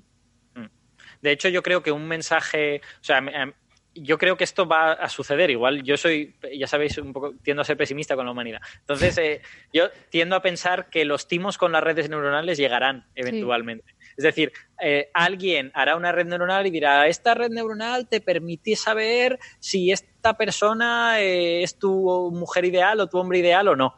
Y eso Ah. solo puede suceder si se ha entrenado contigo Claro. si, se ha- si se ha entrenado con otro tipo de personas, pues eso es imposible. Entonces, creo que nuestros oyentes deben tener en mente que las redes neuronales no van a ser magia nunca. No son magia ahora, ni van a ser magia dentro de 20 años. Las redes neuronales hacen las cosas para las que las entrenamos. Y ya está. La medida en que eso es así, pues funcionan bien. No, y una cosa que decía Marian antes que estábamos hablando, que las redes neurona- neuronales no aprenden a pensar. No. O sea, eh, hay un Que- miedo que de la que la humanidad gente que la gente tiene en en mente, mente. que se creen que está aprendiendo realmente a Sí. pensar como un ser humano y eso no, no tiene... Sí, que- se piensan que comprenden le- Sí. el entorno y no, no comprenden nada. De hecho, No. lo único que hacen es eh, dar más peso a unas funciones que se activan en unas unidades de cálculo. Nada más. Ella no, no sabe, no, co- no entiende lo que está haciendo. Hmm. Pero- Ella te da un pero- resultado. Pero Sara, la pregunta es, ¿qué es comprender? Porque es que a lo mejor nosotros estamos haciendo lo mismo en la cabeza. Lo que pasa es que ese proceso en nuestro cerebro viene acompañado pues, de una serie de otros procesos que te generan seguridad, No. que lo asocias a racionalizaciones. No sé si igual Ignacio puede Sí, decir yo creo que la diferencia no es de nuestra red neuronal y las que se están haciendo ahora, es que nosotros nuestra base de datos es, es inmunda. O sea, nosotros tenemos una base de datos de entrenamiento que inabarcable. Entonces, Sí. en el fondo estamos interpolando todo el rato. Yo no creo que el ser humano es. sea capaz Claro. realmente de o sea, inventar nos nada de cero. muchísimos años de niño. Claro, de entonces tenemos una, Entonces- una base de datos. Claro, la cosa es, ¿nosotros mismos pensamos o realmente hacemos lo mismo que la red neuronal, pero de manera muy complicada? Pero es que eso no es nada nuevo. Esa duda es algo, vamos, que tiene nombres el problema de la habitación china y es cómo saber si hay una conciencia detrás de un comportamiento aparentemente complejo. No se puede saber. Tienes que intentar mm, encomendarte un poquito a la fe y decir, yo supongo que aquello que se comporta como yo tendrá los mismos procesos mentales que tengo yo. Y Mm. supones que los demás tienen conciencia. ¿Qué pasa? Que cuando los demás no tienen un aspecto humano es más difícil de llegar a decir, bueno, pues supongo que también tienen esta conciencia. De ahí que se creyera en un mecanismo absoluto por parte de muchos animales, bueno, de todos los animales durante gran parte de la, de la historia de la ciencia.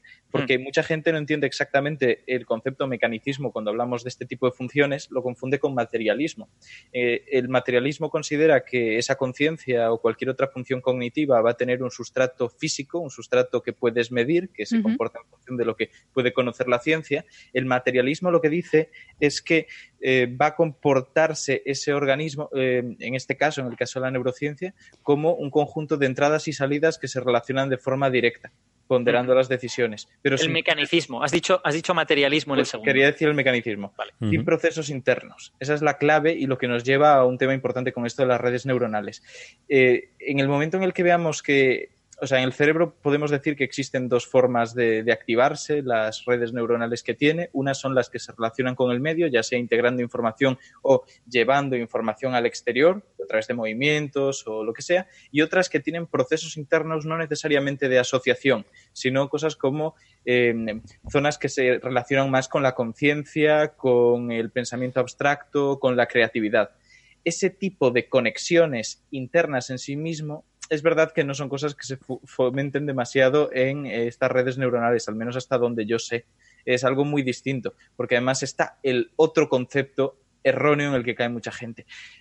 Se llaman redes neuronales porque cuando empezaron a crearse el perceptrón, si no me equivoco, que era ese pequeño integrante de las redes neuronales, era el equivalente más o menos a lo que se creía que era una neurona en el momento. Pero era un concepto tremendamente básico y rudimentario que no llegaba a representar la complejidad de lo que hoy sabemos que es una neurona y mucho menos de lo que sabemos que hoy es un sistema neuronal que funciona, que se integra con la glía que tiene alrededor, con las hormonas del cuerpo, con un entorno. Ahora mismo las redes neuronales y cada uno de sus pequeños integrantes de sus nódulos no tienen nada que ver con lo que sabemos que es la neurociencia. Ha habido una evolución divergente. La neurociencia se ha refinado para descubrir lo que realmente hay detrás y ver la complejidad que había y las redes neuronales se han optimizado por su propio camino, que no es necesariamente el camino de aprendizaje que tiene el cerebro, eh, la forma que, en la que el cerebro percibe las cosas. ¿Que hay mm. puntos en común? Sí. Y, por ejemplo, las redes convolucionales, en parte, si no me equivoco, utilizan algunas estructuras que se encuentran en áreas eh, visuales de nuestro cerebro, en cuanto a cómo descomponen en función de la dirección los contornos de los objetos y acaban pudiendo más o menos percibir así. Pero eso es algo puramente puntual que realmente no vemos de forma generalizada en el resto del comportamiento de estas redes. Efectivamente. más allá del nombre, que suena como muy a nuestros cerebros y por lo tanto a todas las connotaciones de pensamiento, conocimiento, comprensión que esto tiene, pues al final se acaba derivando. Hay una cosa interesante que dice Daniel Dennett al respecto, aunque Daniel Dennett ya le digo a quien quiera leerlo que es un poquito torticero en cuanto a cómo usa los términos y la mitad de su filosofía se basa en redefinirlos sin necesidad, que dice una cosa que es... Es verdad, no, me, encanta Daniel Dennett, pero es cierto, esto es cierto, y al final mm, redefine cosas que eran innecesarias. El, eh, lo, lo, interesante es que él plantea y le da muchísimo peso a la parte evolutiva de la neurociencia y e incide en concreto en cómo un organismo no tiene por qué saber lo que está haciendo para hacerlo y un organismo, por lo tanto, puede tener una dirección sin tener una voluntad detrás de la dirección. Que al final vamos a lo mismo. ¿Hasta qué punto, por lo tanto, esa conciencia que tenemos nosotros representa algo real o es una especie de parafernalia que nos permite comprender mejor los procesos que están ocurriendo en nuestro cerebro y no dejamos de ser lo mismo que una de esas redes neuronales en cuanto a la falta de voluntad y la falta de comprensión real de la realidad? Porque también hay otra cosa, que igual estamos derivando mucho, pero es que creo que es interesante. No, está súper bien, sí cómo la gente se confunde con estas cosas, que es que el cerebro no está preparado, y lo dice muchísima gente y muchísimos científicos, no está preparado para entender el mundo. Eso es una estupidez. O sea, dicho así mal y pronto, el cerebro se ha formado a través de procesos evolutivos que en, en ningún momento seleccionaban aquel cerebro que mejor podía comprender el mundo, seleccionaban aquel cerebro que estaba mejor orientado a las acciones, y esto es clave, el conectivismo contra el funcionalismo era el que mejor estaba orientado para someterse a determinadas situaciones y a la acción óptima sin necesidad de tener que comprender lo que estaba haciendo. Hmm. Y eso ha hecho que apañemos muchas cosas que den lugar a esas ilusiones ópticas. No percibimos la realidad de forma exacta, sino con aproximaciones que podemos hackear. Así que mm, ni nosotros funcionamos tan bien, ni las redes neuronales se parecen tanto a nosotros. Efectivamente, tenemos que tener en cuenta, como ha dicho Ignacio, que las redes neuronales son un concepto de los años 50. Entonces, tenemos que pensar en cómo se percibía el cerebro en los años 50. Se percibía, pues, jolín, como neuronas, que eran pequeñas unidades de cálculo que se unían unas con otras y transmitían información. Y, y la salida de ese conjunto de neuronas eran nuestras acciones. Y que se hacían, que ejecutábamos en base a una entrada, ¿no? Y eso es lo que se creía que era el cerebro en esa época. Ahora sabemos que no es verdad. Entonces. Es sorprendente que a partir de una idea que era errónea haya llegado a generarse una aplicación que es, que es eh, correcta ¿no? y que sirve para muchas cosas. Es que sí había una idea común muy interesante, que es el aprendizaje geviano que eso se sabe que en redes neuronales naturales y artificiales... No es lo mismo que el aprendizaje Geviata, que es otra cosa. no, de hecho no sé lo que es, no pillo la broma. Ese es el mío, sí. Geviata son los que les gusta el heavy metal. básico, básico. Pues yo jamás me había referido a ellos así y a mí me gusta el heavy metal. Hombre, muy pues bien. Pues eres Geviata y no lo sabes. eh, bueno, lo que quería decir, el aprendizaje hegeliano, que es algo que sí que más o menos puede estar relacionado y que en parte explica cómo a partir de una concepción errónea del cerebro hemos podido extrapolar una funcionalidad que sí ha sido interesante. Y es que eh, la forma en la cual nosotros acabamos eh, memorizando cosas, por decirlo de esa manera, es porque las redes neuronales que relacionan esos conceptos se van reforzando cada vez que las activamos Cada vez que evocamos un recuerdo, el recuerdo se fija más en nuestra cabeza, con algún cambio, pero se fija más.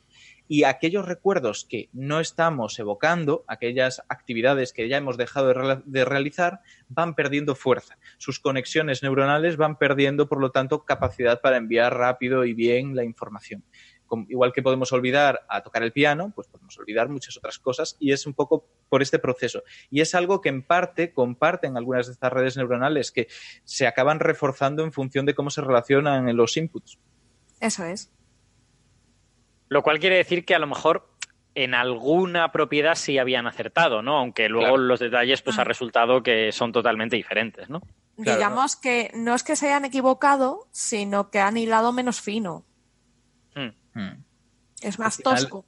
Exacto, una cosa muy interesante del cerebro es que en función de la zona, porque sabemos que al final el cerebro no es tan tremendamente distinto en cuanto a su composición en función de qué parte de él estés estudiando, pero sí en cuanto a su estructura y lo que vemos es que hay zonas que están diseñadas, se puede decir diseño sin necesidad que sea diseño inteligente, están diseñadas de tal manera que es más fácil que se genere este aprendizaje geviano, son más susceptibles a este comportamiento plástico y otras que lo están menos, pero no por simple azar, que en parte sí en un primer momento, pero luego se seleccionó por una funcionalidad clara, que era que no toda la memoria y la capacidad de guardar información tiene que ser igual de fácil al final nosotros tenemos la memoria dividida en memoria a corto plazo, memoria a largo plazo, memoria de trabajo.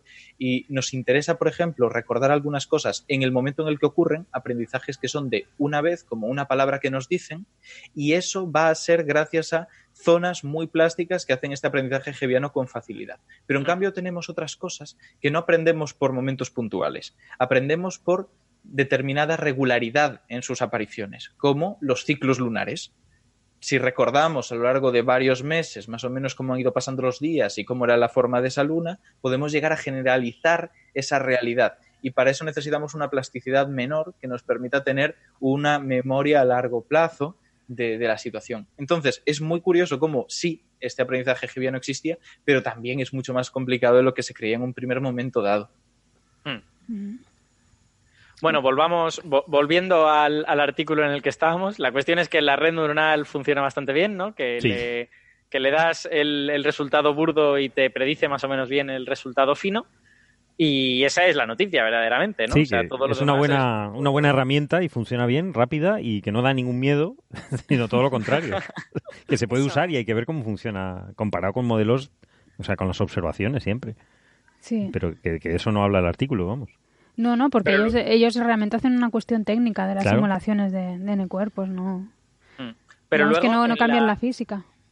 En la nota de prensa, eh, ¿lo malo es el titular o luego el interior de la nota de prensa también es un poco terrible? El interior es terrible. son, son cuando, cuando haces la metáfora y que ya la metáfora es un problema para la explicación misma, eh, es mejor no hacerla. Está intentando dar énfasis en cosas que, que es incorrecto totalmente y, y contraproducente, vamos. Pues qué mm. pena, porque quiero decir, un, titular malo, pues es una cosa que le puede pasar a cualquiera porque comete un desliz, ¿no? Y dice, mira, pues eh, me... No, pero es que además, lee, tú que pronuncias muy bien el inglés, lee la, la, al final, el último párrafo lo dice la autora del artículo. Sí, ¿no? Y, es terrible también. Dice que no, que el modelo extrapola también. Dice, ¿y por qué extrapola elefantes en vez de simplemente reconocer gatos y perros? Sí, es que eso, es literal del, de la autora. De la autora. Y no, no, no debería decir eso, porque eso, es incorrecto. Es totalmente incorrecto. También es cierta una cosa, que sea literal de la autora no quiere decir que lo haya dicho con total intencionalidad. al final sabemos cómo son estas entrevistas que están muchas veces dirigidas. Y sabemos que a veces los periodistas... Igual la metáfora se la habían metido ya antes y ella dijo, bueno, voy a seguir con lo mismo. Claro, puede que en el contexto tuviera más sentido. Pero esto es una nota de prensa, ¿eh? Y una nota de prensa a ti te la enseñan y la pruebas y tal. Yo, yo entiendo que aquí realmente sí que es patinazo de, de sí, un poquito, un poquito.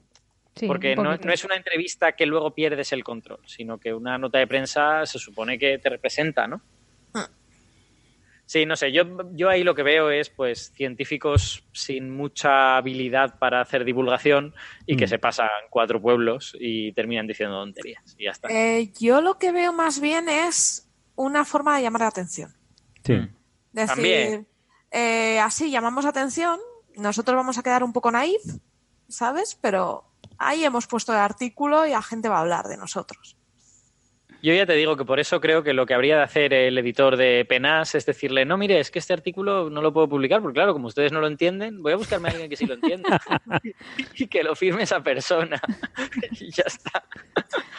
Lo voy a pasar a una inteligencia artificial que entienda el artículo.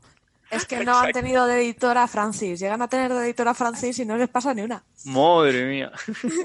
bueno, ya te digo, yo mismo, a mí ese titular me parece que está fuera de lugar. No, yo creo que también. Quiero decir que la, eh, si tú no entiendes algo, eso no es publicable, o sea, no, es, ciencia, es ciencia que tú entiendas algo.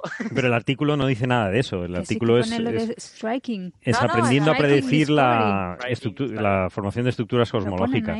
Striking pueden, sí, pueden usar epítetos y sorprenderse, pero pero no de que no lo entiendan.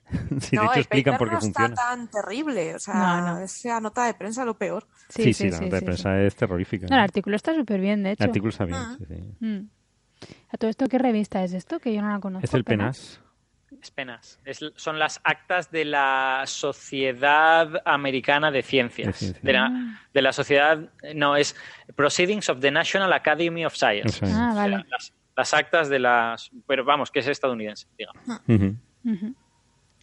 Eh, y bueno, si, si no tenemos ningún comentario, podemos pasar al tema siguiente y aprovechar que hemos estado hablando mucho del cerebro para seguir hablando de cosas del cerebro. ¿Vale? Porque tenemos un artículo que se ha publicado en. A ver, espera que lo diga bien. Se ha publicado en la revista Nature, ¿no? ¿O estoy equivocado? Sí, ¿Dónde se ha publicado? En, en Nature.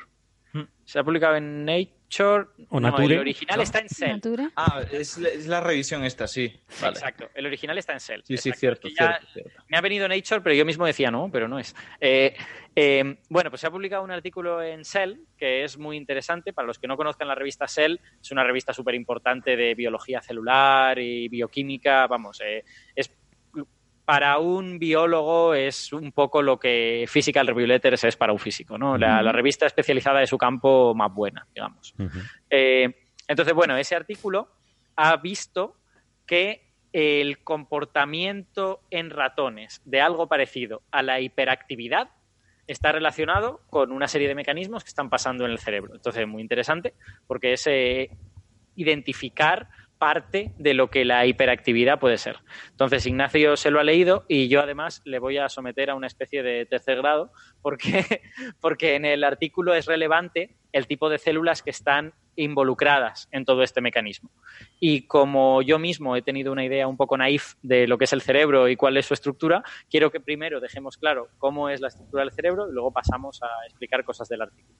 Entonces, cosa número uno, el cerebro no está hecho solo de neuronas. En el cerebro hay más cosas aparte de neuronas.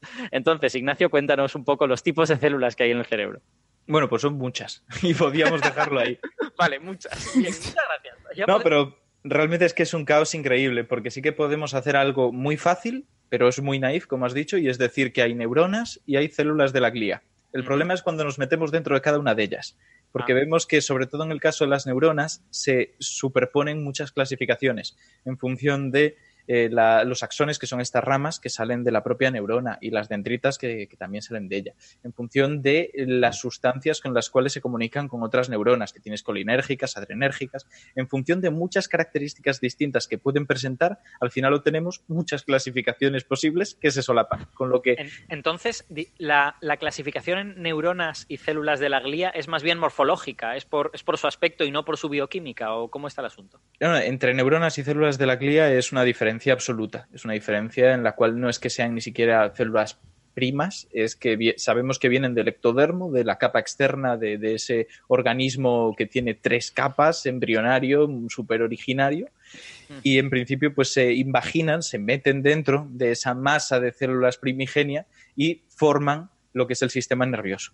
Y tenemos entonces dividido, bueno, podemos empezar tal vez por eso, por la estructura del sistema nervioso, porque vamos a verlo bastante importante en la otra explicación. Vale. Vamos a empezar por lo más básico. El cerebro posiblemente no es lo que crea la mayor parte de la gente que lo esté escuchando. ¿Por qué? Porque hay un grandísimo problema en la divulgación y a veces incluso en las clases académicas en cuanto a la terminología. Cuando escuchamos brain en inglés no es lo mismo que cerebro. Brain es encéfalo.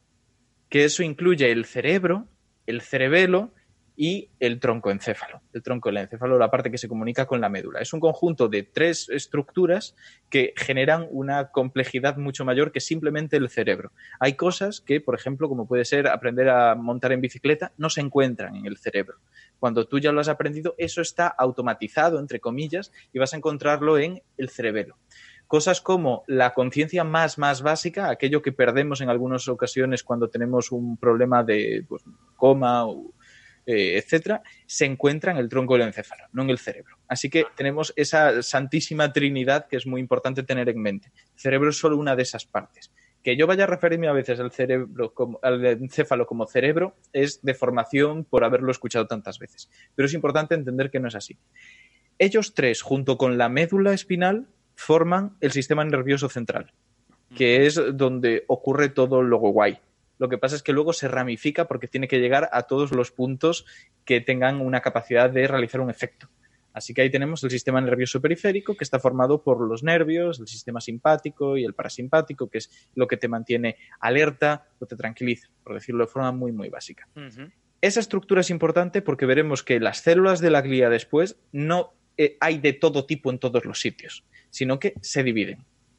Así que ahora pasamos ya a estas dos células. Hemos ¿Qué dicho son que... las células de la glía? Vale, porque esa no es una palabra que aparezca en todos los Por libros. eso, por eso. Ahí vamos. Si hemos dicho que hay dos tipos de células principalmente en el cerebro, tenemos que dejar muy claro que las células de la glía no son las marginadas. Son marginadas solo en cuanto a cuánto las conocemos. Hay 85.000 millones de células de la glía en el cerebro. En el encéfalo realmente, pero se suele decir the brain. En cuanto a neuronas, nos quedamos con un número que es solamente mayor en mil millones de veces. O sea, es 86 mil millones. Hay casi un 50% de cada una. Antes se creía que había una diferencia mucho mayor, pero ahora se sabe que están mano a mano. Así que partamos de que tienen esa importancia para que la gente esté bien atenta a lo que son y no las pase por alto.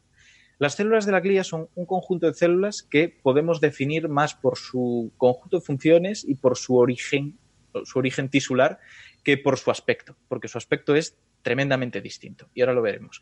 En cuanto a funciones, hacen mucho más de lo que antes se creía. El nombre se dio porque en principio venía de. eh, estaba puesto por Schwann, si no me equivoco, y venía por pegamento, el concepto de pegamento. Pero no solo porque adhiriera cosas, sino porque era un. En alemán, el término incluye también una especie de estructura, da estructura.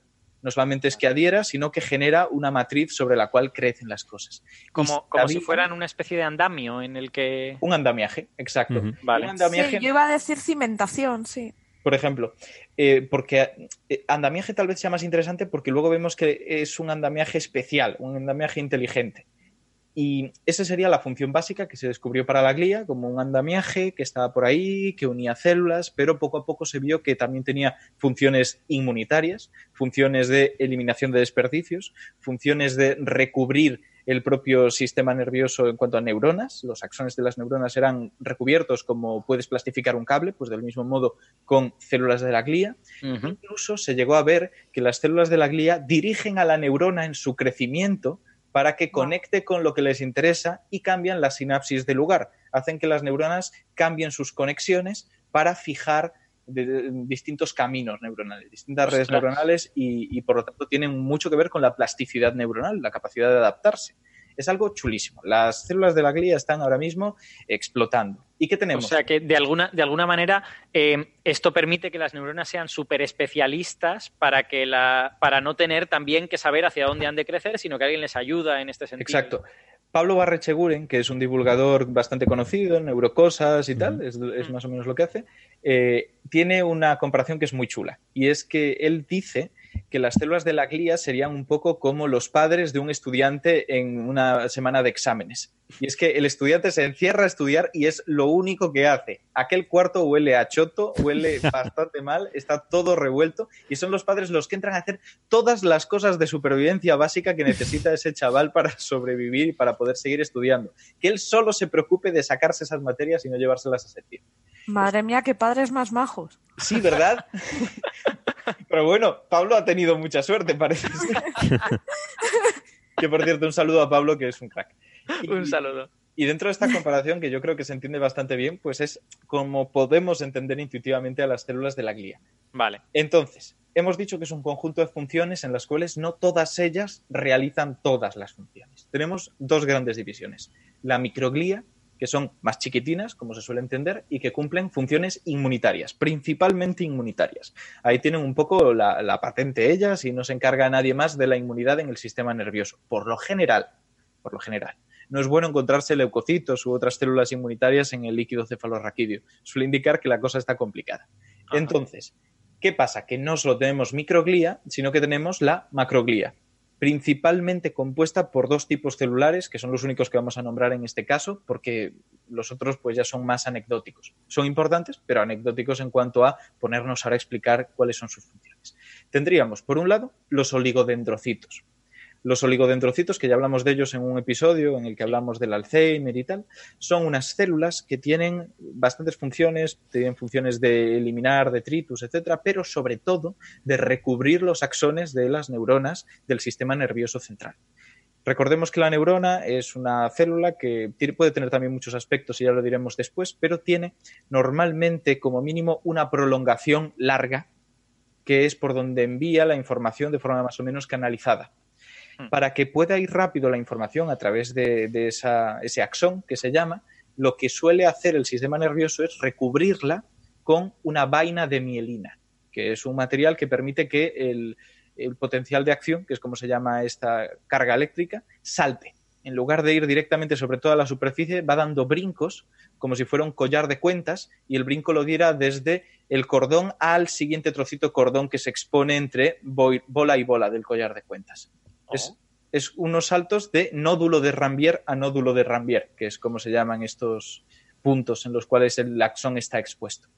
Esto acelera muchísimo la velocidad de conducción, haciendo que no tenga que depender del grosor del axón o de otras características que complican el metabolismo de la propia célula y hacen mucho más costoso que exista. Y no solo costoso, sino que eh, si, para que os hagáis una idea, las neuronas tienen que elegir muy bien con quién conectan y con quién no. Se calcula que si todas las neuronas de nuestro cerebro contactaran con todas ellas y con axones de un grosor normal, tampoco sin irnos a algo demasiado exagerado, el cerebro tendría que medir varios metros para poder mandar todos esos cables. Es una barbaridad. Así que esa poda neuronal que se genera durante la adolescencia y durante parte de la infancia es clave para esto. Y los axones, al estar recubiertos de vainas de mielinas, contribuyen a que podamos tener más conexiones. En caso de no existir, el axón sería más gordo y tendría que ser un cerebro más grande para el mismo número de conexiones. Así que es algo súper clave los oligodendrocitos. Ojo, hay gente que lo estará escuchando, le sonará de bachiller y dirá, no, pero las células que forman vainas de mielina no son los oligodendrocitos, son las células de Schwann, que esto en bachiller lo nombraban y pueden Mm. sonarles y tal. Sí, a mí me Es cierto, pero solo en el sistema periférico. El sistema nervioso periférico, que hemos dicho antes, son las encargadas de hacer lo mismo que hacen los oligodendrocitos en el central. Es una cosa curiosa, interesante a comentar. También son células gliales, las células de Schwann. Claro, entonces cuando hablamos de esclerosis eh, múltiple, por ejemplo, ahí son las células de Schwann las que están, las que están metidas, ¿no? Porque En es la algo- esclerosis múltiple se pierde también en vainas de mielina del sistema nervioso central. Ah, perdona, que- entonces sí, estaría sí. hablando de la, de la lateral. En la lateral amiotrófica se pierden de, de tanto se pierde motoneuronas de primer y segundo orden, por decirlo de esa manera, y algunas de ellas están en sistema nervioso central y otras están en periférico, con lo Vale, que al final es un que no poco nada. Muy bien. No, no, no, a ver, era una clave importante que eh, hay enfermedades que solamente afectan a un tipo de estas células gliales. Sí, está bien. Y en función de eso hacemos distinción. De hecho, hay enfermedades de primera motoneurona o de segunda motoneurona y tienen un poco que ver con esto. Es en función de esa larga cadena de neuronas que te llevan desde la corteza del cerebro hasta el músculo que se contrae o desde el músculo que recibe una sensación eh, táctil hasta el cerebro que vuelve a interpretarlo. Tenemos distintos puntos donde se para la información y donde se retoma, como relevos. Normalmente tenemos, pues eso, primera motoneurona de corteza, que esta es la que envía el impulso motor, de la corteza a la médula, donde hace una sinapsis, y luego de la médula, con esa sinapsis, en una segunda motoneurona que va hasta el músculo. Vale. Y en función de cuáles se afectan, pues clasificamos. Así Vale, que, por un lado, tenemos a estas, a las células de la glía que están relacionadas con procesos de inflamación, procesos inmunitarios, un montón de cosas súper claves. Y por otro tenemos a células súper especializadas, que es lo que decías, que son las neuronas. Las neuronas también se originan de capas externas. Se cree que en principio eran células de la piel súper especializadas en recibir estímulos y en función de ello activar otras cosas, pero como muy básicas, que no existían ni siquiera redes. Posteriormente se estructuraron como redes un poco difusas, como pueden existir en algunas partes de las medusas. Luego ganglios, que ya concentraban conjuntos de estas redes para hacer más óptima la comunicación entre distintos puntos de ese complejo, que no estuvieran tan lejos. Y, eh, pues, por ejemplo, lo paradigmático suele ser el cerebro, entre comillas, de insectos, que tienen ganglios, conjuntos de neuronas más o menos centralizados, normalmente supraesofágicos e infraesofágicos, divididos en dos, como es el caso de las mantis y otra serie de insectos. Y luego tenemos los cerebros en sí mismos ya más complejos, que bueno, pues lo tienen incluso animales que parecería mentira que lo, tuvieran, pero ahí están. Son pasos evolutivos que a veces incluso se comparten y nosotros tenemos algunas eh, estructuras que parecen más ganglios, sobre todo cuando salimos de la médula y de hecho se llaman en parte ganglios. Con lo que eh, cada uno tiene su función, evolutivamente se han ido volviendo más complejos para cumplir determinadas actividades y es algo interesante en cuanto a cómo ha evolucionado el sistema nervioso. ¿Qué pasa? Que todo esto parte de algo tremendamente sencillo, una pieza de puzzle única, una unidad funcional que es la neurona. Eso de lo que hemos hablado. Y todos nos la imaginamos más o menos como un arbolito. Tenemos el cuerpo, el soma, que es la parte gorda, es más o menos donde estarían esas ramas de la neurona. Luego tenemos las verdaderas ramas que salen de ahí, que serían los, eh, las dendritas, y es lo que recibe el impulso desde otra neurona, lo envía al soma, del soma baja por el tronco del árbol, que es el axón, y llega a la sinapsis, el espacio presináptico que hay en las raíces, y ahí vuelve a contactar con otras dendritas, su espacio postsináptico, que, bueno, manda la información. ¿Cómo pasa esto? La neurona ha hecho una cosa muy interesante y es que todas las células más o menos tienen una concentración de iones distinta en su interior que respecto al exterior. Esta es la idea básica de la membrana celular. Poder tener concentraciones distintas del entorno y utilizarlas en tu beneficio, de tal modo que te vuelves un poco independiente de los cambios del exterior. Tú puedes regularlos con procesos homeostáticos básicos y cuando quieres cambiar la concentración de algo porque el exterior te está desregulando, lo haces y expulsas el ion que te interese para mantener concentraciones. Bien, ¿qué pasa? Que las neuronas empezaron a utilizar de otra manera todas las ideas básicas que ya había en otras células. Y no solamente expulsaban para mantener una hemostasis determinados iones, sino que empezaron a crear gradientes a propósito, crear una tensión, por decirlo así, en cuanto a las cargas eléctricas de su membrana.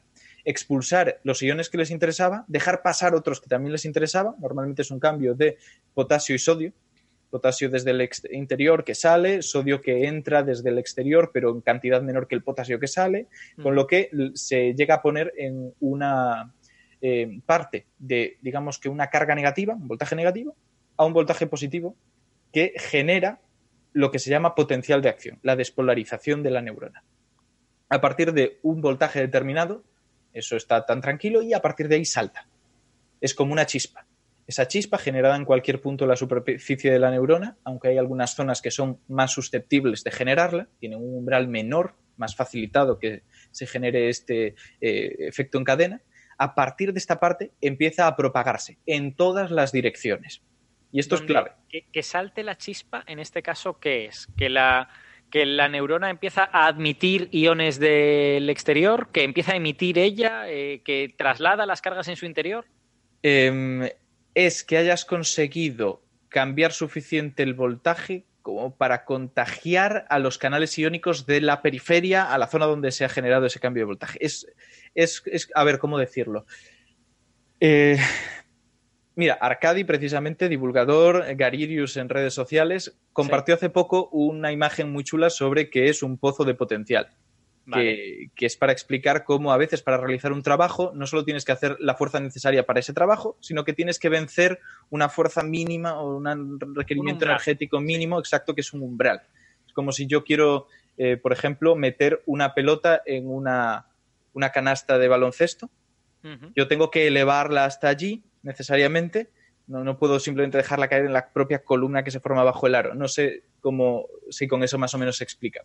Sí, digamos que existe un umbral en la neurona para que no se despolarice con cualquier pequeña activación. Y esto es clave para una cosa que explicaremos después.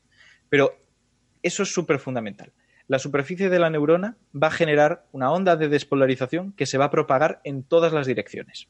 Volvemos a ese punto. Hay gente que cree que solamente es desde las dendritas que reciben normalmente la información hasta el axón. Pero si nosotros artificialmente despolarizamos el axón, la parte más distal de esa neurona, la que ya manda la información a la siguiente, esa energía, o sea, ese potencial de acción se va a propagar de forma retrógrada, va a volver hasta las dendritas. Lo que pasa es que la neurona hace otro juego muy interesante. Y es que no siempre la neurona activa la siguiente por la propia carga eléctrica. No siempre es una unión eléctrica que siga funcionando como una oleada constante entre una y otra, sino que existen las, eh, si- eh, bueno, las sinapsis tienen una especie de, eh, no solo me sale en inglés, cleft, es eh, Eh, hendidura, hendidura sináptica. Huecos, digamos. Exacto, es que el término concreto eh, es lo que tiene de malo que la mayor parte de textos de neurociencia estén en inglés, que al final es donde acabas manejando los términos. Pero bueno, Eso nos pasa a todos. me imagino. Yo antes he estado chapurreando en medio inglés también. Pues eso, pues la hendidura sináptica, hablando como Arturo Pérez Reverte le gusta, tiene la característica de comportarse de forma química. Una vez llega el potencial de acción a esa parte terminal, allí lo que hacen es liberarse unas vesículas desde el interior de la neurona al exterior que contienen determinadas moléculas. Son los neurotransmisores, pueden ser de mucha variedad estos. Y esos neurotransmisores llegan por el espacio, esa hendidura sináptica, a la neurona siguiente, que se los come, básicamente los invagina de nuevo, Ujú. generan parte de la nueva despolarización. Si, Vale. se, han, llegado suficientes neurotransmisores a la siguiente neurona, se superará el umbral de, de la despolarización y por lo tanto se generará esa despolarización por toda ella, se transmitirá la información. Pero no pasa siempre. Y eso es bueno, porque si no estaríamos teniendo ahí un caos absoluto en nuestro cerebro en el que todo parecerían luces de colores constantemente activándose. Hay que priorizarlo. Pero la vida no es así. No, No. ¿Vosotros no veis luces de colores? Y, y esto es lo importante, porque ¿cómo vamos a hacer entonces que relacionemos con más facilidad dos conceptos que, dicho muy, muy rápido, sin entrar en qué es un engrama y todo eso, son eh, básicamente redes neuronales, son conexiones entre un concepto y otro? Pues haciendo que se acumulen con más facilidad vesículas en el final del axón de una neurona para que cuando llegue el potencial de acción a esa neurona, mande con más facilidad todo el neurotransmisor suficiente a la siguiente para que se despolarice también. Es un aprendizaje a corto plazo, básicamente. Ajá. Es ese aprendizaje que tenemos cuando jugamos por primera vez al tenis y en la primera hora que estamos jugando notamos que, oye, pues algo hemos aprendido. No se ha reconfigurado nada estructural de nuestro cerebro, pero ha habido un cambio neuroquímico muy importante. En principio es como se suele interpretar todo esto. Eso es cómo funciona más o menos una neurona. Sí que es verdad que en función de dónde conecta una neurona con otra, el voltaje que le transmite es mayor o menor, en función de la topología de la superficie de esa neurona. Son estudios relativamente recientes, salieron hace un par de años y tal. Y bueno, pues hay otra serie de características que pueden condicionar esto. Pero ¿qué ocurre?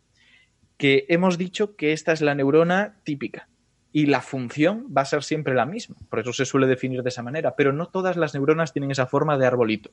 Tenemos muchas otras cosas. Neuronas piramidales, células de Purkinje, una serie, una, una variedad zoológica casi, como un, un bestiario muy, muy diverso. Y que en función de cómo son, tienen unas capacidades u otras. Incluso salió hace el año pasado, si no me equivoco, una nueva neurona que se había descubierto hasta eh, aquel momento solamente en humanos, aunque no sería raro encontrarlo en otros mamíferos, que era la neurona rosa mosqueta, que le llamaron. Porque tenía una forma en la cual parecía más una estrella que un árbol. No tenía ese axón largo súper evidente. Hay otras neuronas que son monopolares, solo tienen un axón. Y no, no, tienen otras cosas que salgan de ese soma, de ese cuerpo. Otras eh, tienen una estructura que, bueno, pues parece como si se ramificara en una pirámide de, de barras y, y, líneas hacia arriba. Y esas pues, tienen unas propiedades determinadas que, de hecho, Cajal en su momento creía que tenían que ver con el psiquismo, con la capacidad, las capacidades eh, mentales más elevadas. Y en cambio, bueno, pues se sabe que no es nada tan fácil a día de hoy. Pero dicho rápido más o menos, podemos decir que esas son las células básicas que nos vamos a encontrar en un cerebro. Vale. La clave es cómo se estructuran y cómo se organizan. Porque en principio tenemos eso que hemos escuchado de sustancia blanca y sustancia gris, que en el cerebro la sustancia gris está alrededor y es la corteza, el neocórtex. Uh -huh. Eso son los cuerpos celulares de las neuronas y las dendritas. Y esto vale. es clave. Son la parte gordota, como la copa de esos árboles. La parte que más o menos va a comunicarse con otras y donde va a haber realmente una variedad de posibles conexiones. ¿Qué pasa? Que nosotros lo que mm, hemos visto es que toda la parte blanca, en principio es blanca porque tiene mielina, porque son los axones. Estos Eso está axones en el interior, digamos, del cerebro. en el cerebro sí. Eso el es. cerebro Es como, sería como el mazo de cables de comunicaciones. Eso es. Y entonces, esto es lo que después, en función del modelo que esté siguiendo, se llama como eh, modelo de, de mundo pequeño, donde se relacionan con cables cortos, esos cables que estamos diciendo, esos axones, una neurona con la que tiene al lado. Y aunque la mande por la sustancia blanca que es interior, pues la manda en viajes cortos. Lo que pasa es que sabemos que el cerebro no es tan perfecto como para estar tan tremendamente ordenado y a veces manda axones que cruzan el cerebro de un lado a otro y hace que no podamos dividirlos en áreas perfectas en función de su función, es decir, esta zona concreta tiene esta función, esta otra tiene esta otra, sino que se relacionan entre sí a largas distancias, generando patrones muy complejos. Eso es una cosa clave. Ojo, no toda la sustancia gris está fuera. Existe una cosa que va a ser clave para lo que contemos hoy, que son los ganglios basales. Los ganglios basales están en el interior del cerebro y son somas neuronales, que también tienen conexiones y se sabe que procesan información. Ojo, Vale. esto también es una forma de entenderlo mediante el concepto de información. La sustancia blanca no procesa información, solo la transmite de un lado a otro. Ajá. ¿Por qué he dicho que es importante de todos modos lo de que en el cerebro la sustancia blanca está dentro? Porque en la médula pasa al revés.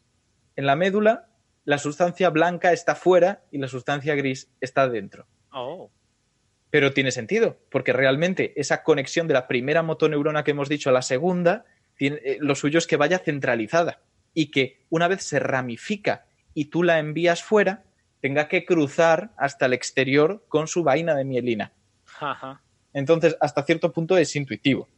En cuanto a estos ganglios basales, es muy curioso porque puede parecer algo puramente anecdótico, pero tiene funciones súper complejas y se relaciona con enfermedades como el Huntington cuando funciona mal o el Parkinson, pero es que es algo que todavía no controlamos del todo cómo puede funcionar, porque aquí viene un girito de guion de la neurociencia que no se esperaba nadie y que ha supuesto un cambio de patas arriba de cómo se entendía la... Espera, espera, espera un momentín. En- ya que has dicho lo de los ganglios basales, ¿cuántos hay y dónde están? Eh, en función de la clasificación. Eh, son estructuras complejas. Al final, aquí nosotros en el artículo vamos a hablar del estriado, que a la vez se subdivide en otros. Pero, por ejemplo, eh, tenemos el caudado, tenemos el lenticular, el putamen, que a todo el mundo le encanta por el nombre. Tienes una variedad bastante amplia y cada uno suele orientarse a una función o a otra. Yo recomiendo que la gente se lo mire con calma, con atlas de neuroanatomía, que hay algunos colgados que se pueden piratear perfectamente, porque es muy bonito. Al final Vale. ves como islas donde hacen, eh, digamos que enlaces, como un enlace de un aeropuerto, de un aeropuerto a otro, pues lo mismo las neuronas. Y pasan por ahí y ahí procesan cosas antes de llegar a la corteza. Y es muy Hmm. curioso porque se suele relacionar esos procesos con pensamientos inconscientes. No de la forma freudiana, pero sí en cuanto a que hay gente que no tiene conciencia de estar viendo, que te dice yo no veo nada y realmente puedes creerlo porque tiene totalmente destrozada la corteza visual, pero que es capaz de esquivar cosas que le lances o que es capaz de intuir en qué dirección se mueve una flecha delante de ellos en un monitor. Y es porque es un procesamiento inconsciente que se relaciona con estructuras profundas. Es una cosa muy, muy curiosa. Lo que, lo que decía es que... em, Digamos que se podría decir, poniendo el análogo de las comunicaciones, ¿vale? Que estos nodos serían como los nodos que existen en Internet, que cogen los paquetes de comunicaciones, los procesan y los lanzan a otro. Hmm.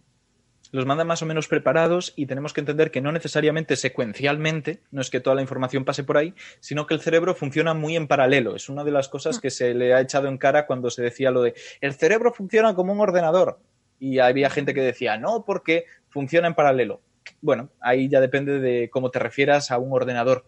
Es Ajá. que igual son los conceptos del ordenador cuan- en, en aquella época. Eso es, Mm. eso es, exacto. Tenemos que pensar que hasta hace cuatro días un ordenador era una máquina secuencial.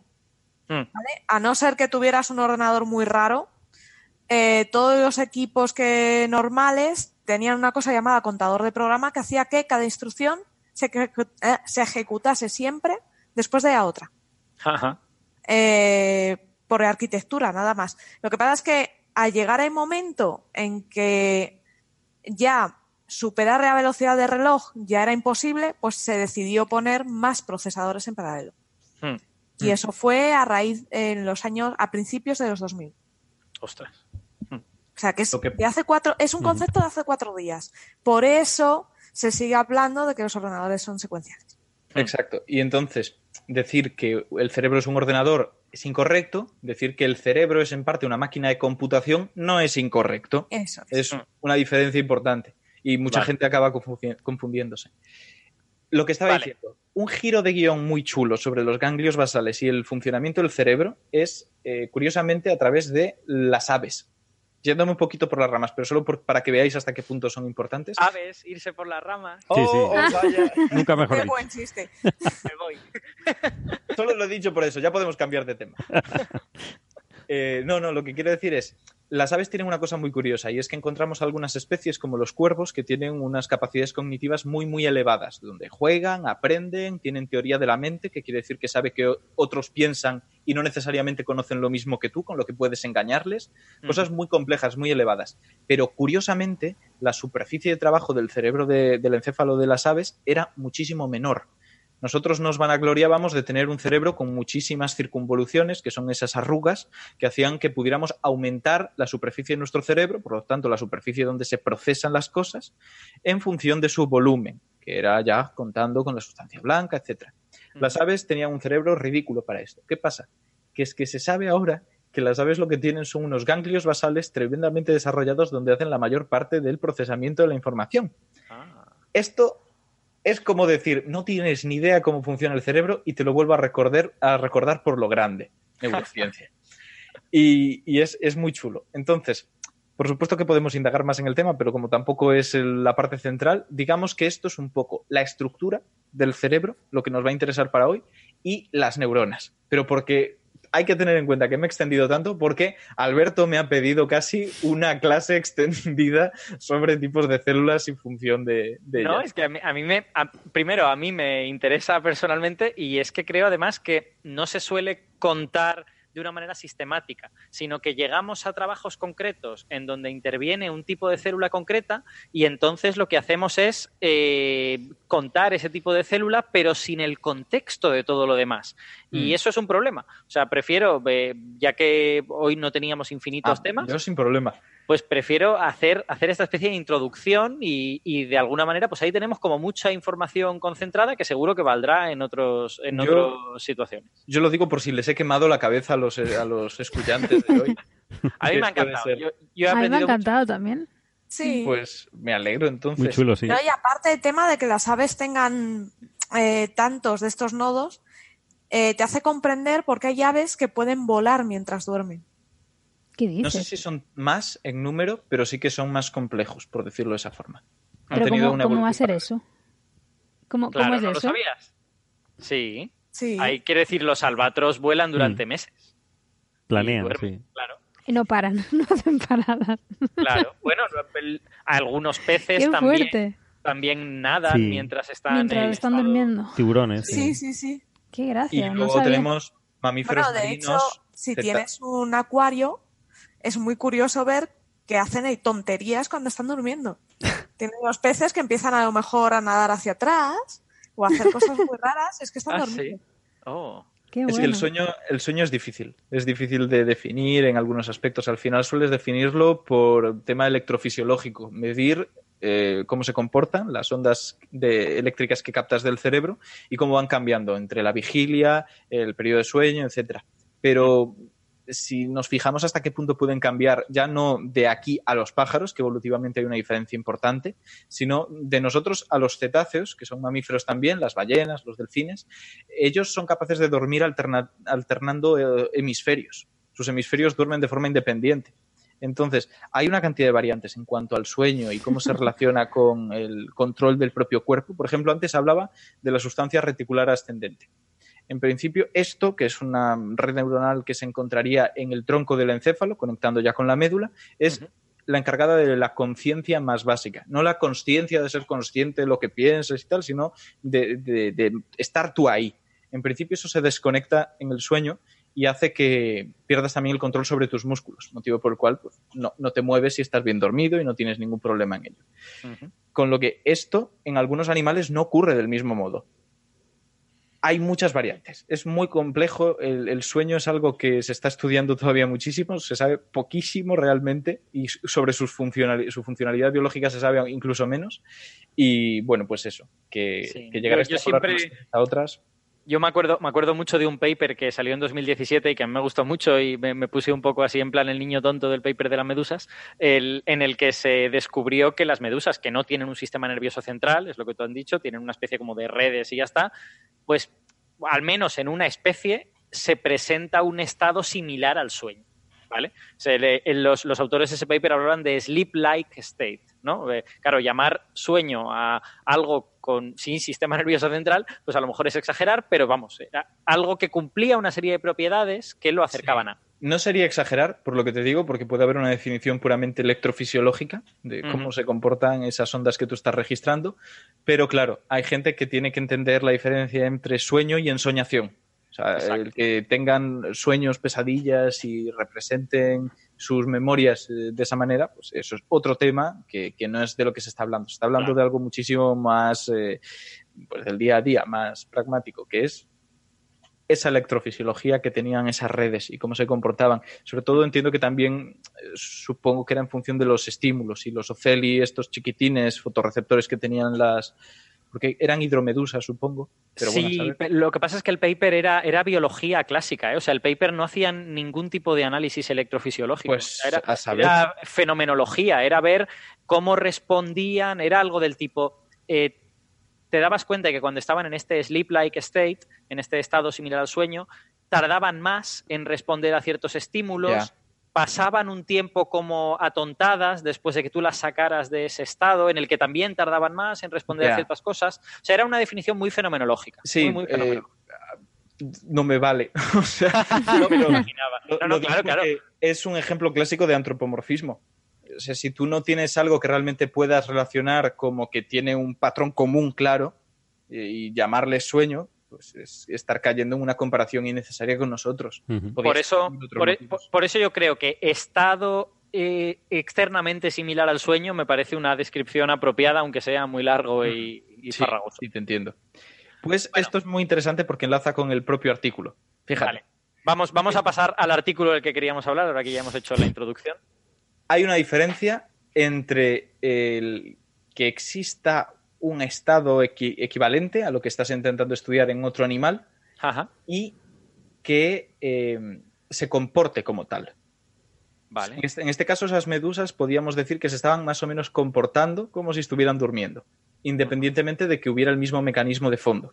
Uh -huh. vale. Bien, pues pasa lo mismo cuando intentamos hacer animales modelo para determinadas enfermedades.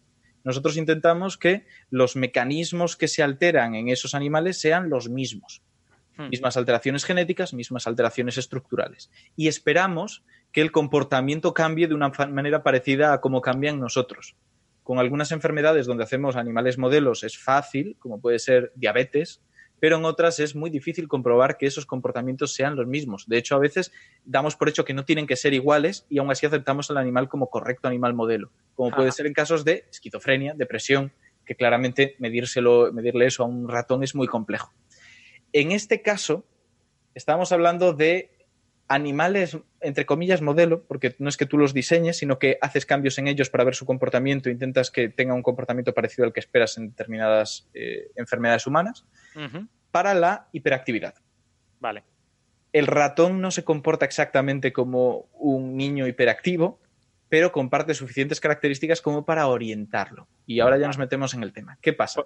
Por ejemplo, al ratón no le has hecho Instagram, con lo que no tienes claro exactamente, pero bueno. Eh, ¿Qué pasa?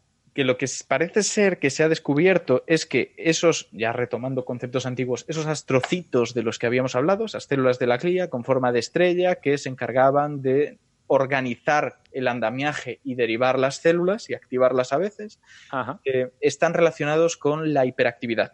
Porque y ya nos meteremos un poco más en profundidad, cuando los estimulamos en esos ratones, vemos que eh, cambia el número de neuronas de sus cerebros y su comportamiento empieza a, a, parecerse más a esto, al de la hiperactividad.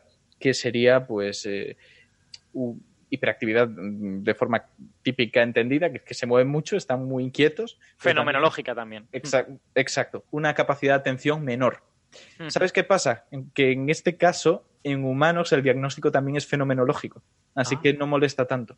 Es uno de los problemas de la hiperactividad y yo creo que es importante comentarlo porque habrá muchos oyentes que digan, bueno, pero esa es una de esas enfermedades inventadas que ahora mismo se está superdiagnosticando sin necesidad, que los libros de diagnósticos psiquiátricos, quien los conozca, el DSM5 y todo esto, han forzado la diagnosticidad de un montón de, de cosas que antes no eran en sí enfermedades y ahora se está englobando a niños que simplemente son niños y no se concentran porque están con la cabeza en otras cosas, como Mm. si tuvieran algún tipo de trastorno.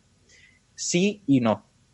Por supuesto que muchas veces se diagnostican de más las cosas, sobre todo cuando hay, no hay biomarcadores que hagan el diagnóstico objetivo. Pero eso no quiere decir que no se haya visto que efectivamente hay niños que tienen esta serie de comportamientos. Pérdida de atención, una motricidad muy, muy, eh, digamos que irritable, o sea, que están constantemente en movimiento, tienen que estar haciendo cosas, cambiando su actividad. Esto se ha visto. Y no solo es que se haya visto de forma empírica, es que teóricamente es lógico pensarlo. Sabemos que hay funciones cognitivas, lenguaje, memoria, y sabemos que pueden funcionar por encima o por debajo de lo que toca. Tenemos gente que son memoriones, que es la hipermnesia. Tenemos amnesias retrógradas, anterógradas y de todo tipo por déficit de memoria. Mm. Existe una cosa que se llama la atención y tiene el mismo nivel de importancia cognitiva que la memoria o el pensamiento abstracto. La atención es, es lo único que te separa del caos que hay fuera de ti. Porque en principio tu cuerpo está constantemente recibiendo estímulos de todo tipo. Eso Y si tú no los priorizas, no tienes la capacidad de computación suficiente como para gestionarlos. Eso es así. Yo estoy, yo estoy ahora mismo oyendo el ventilador del ordenador, el aire acondicionado, gente que está caminando por el pasillo y hay una parte de mí que me permite estar prestando atención a lo que Ignacio dice en lugar de a todas estas cosas. Exacto. Eso Si es. tú no suprimes todas estas cosas, eh, se complican mucho. Entonces es lógico pensar que si existe una función, a veces funciona por encima de sus capacidades y tenemos gente que es capaz de tener una eh, atención dividida en varias acciones, lo que se llama multitasking, muy Ah. elevada, que por cierto el multi- multitasking en personas normales no existe, lo que haces es repartes tu capacidad de concentración, con lo que disminuyes la atención que prestas a cada cosa, pero hay gente que es capaz de mantenerla a niveles bastante altos a pesar de tenerla que dividir en dos funciones. Existe esta gente. Tiene que existir también gente que tenga capacidades inferiores de atención. Mm. Y es la fenomenología que se espera la que muestran estos niños. Así que no es para nada descabellado pensar que existe un trastorno por hiperactividad. Claro. Simplemente que, que haya un sobrediagnóstico, que a lo mejor lo hay, no quiere decir que el trastorno no exista, ¿no? Y ya está. Exacto, las enfermedades con diagnóstico fenomenológico es muy fácil que eh, por distintos motivos, por modas, por eh, que tenemos simuladores, porque tenemos gente con Munchausen por poderes, que es que buscan ser el centro de atención fingiendo que gente de su entorno tiene una enfermedad por la atención que se le da en hospitales y tal, eh, acaben forzando este tipo de diagnósticos leyendo lo que tienen que decirle al médico y repitiéndolo y siendo suficientes espabilados como para pues, eh, conseguir desviar el diagnóstico objetivo. Hmm. Así que esto es un poco lo que ocurre. ¿Qué pasa? Vale. Entonces, yendo, yendo al, al paper este, eh, bueno, no sé si querías decir. No, no, es que esto es para poder dar clave así de que sí, existe. Se están Vale. leyendo cosas que existen. No, y lo solo, guay es quería, solo- solo quería volver a la idea de tenemos un- unos Mm. ratones modelo eh, y una serie de comportamientos en esos ratones que identificamos con algo similar a la hiperactividad. Y eso nos permite hacer modelos de hiperactividad en ratones, ¿no? Más o menos. Lo que hemos visto es que cuando tenemos, eh, hemos hablado de- del núcleo estriado, como Mm. uno de esos ganglios basales que están en lo profundo de tu cerebro donde hay procesamiento.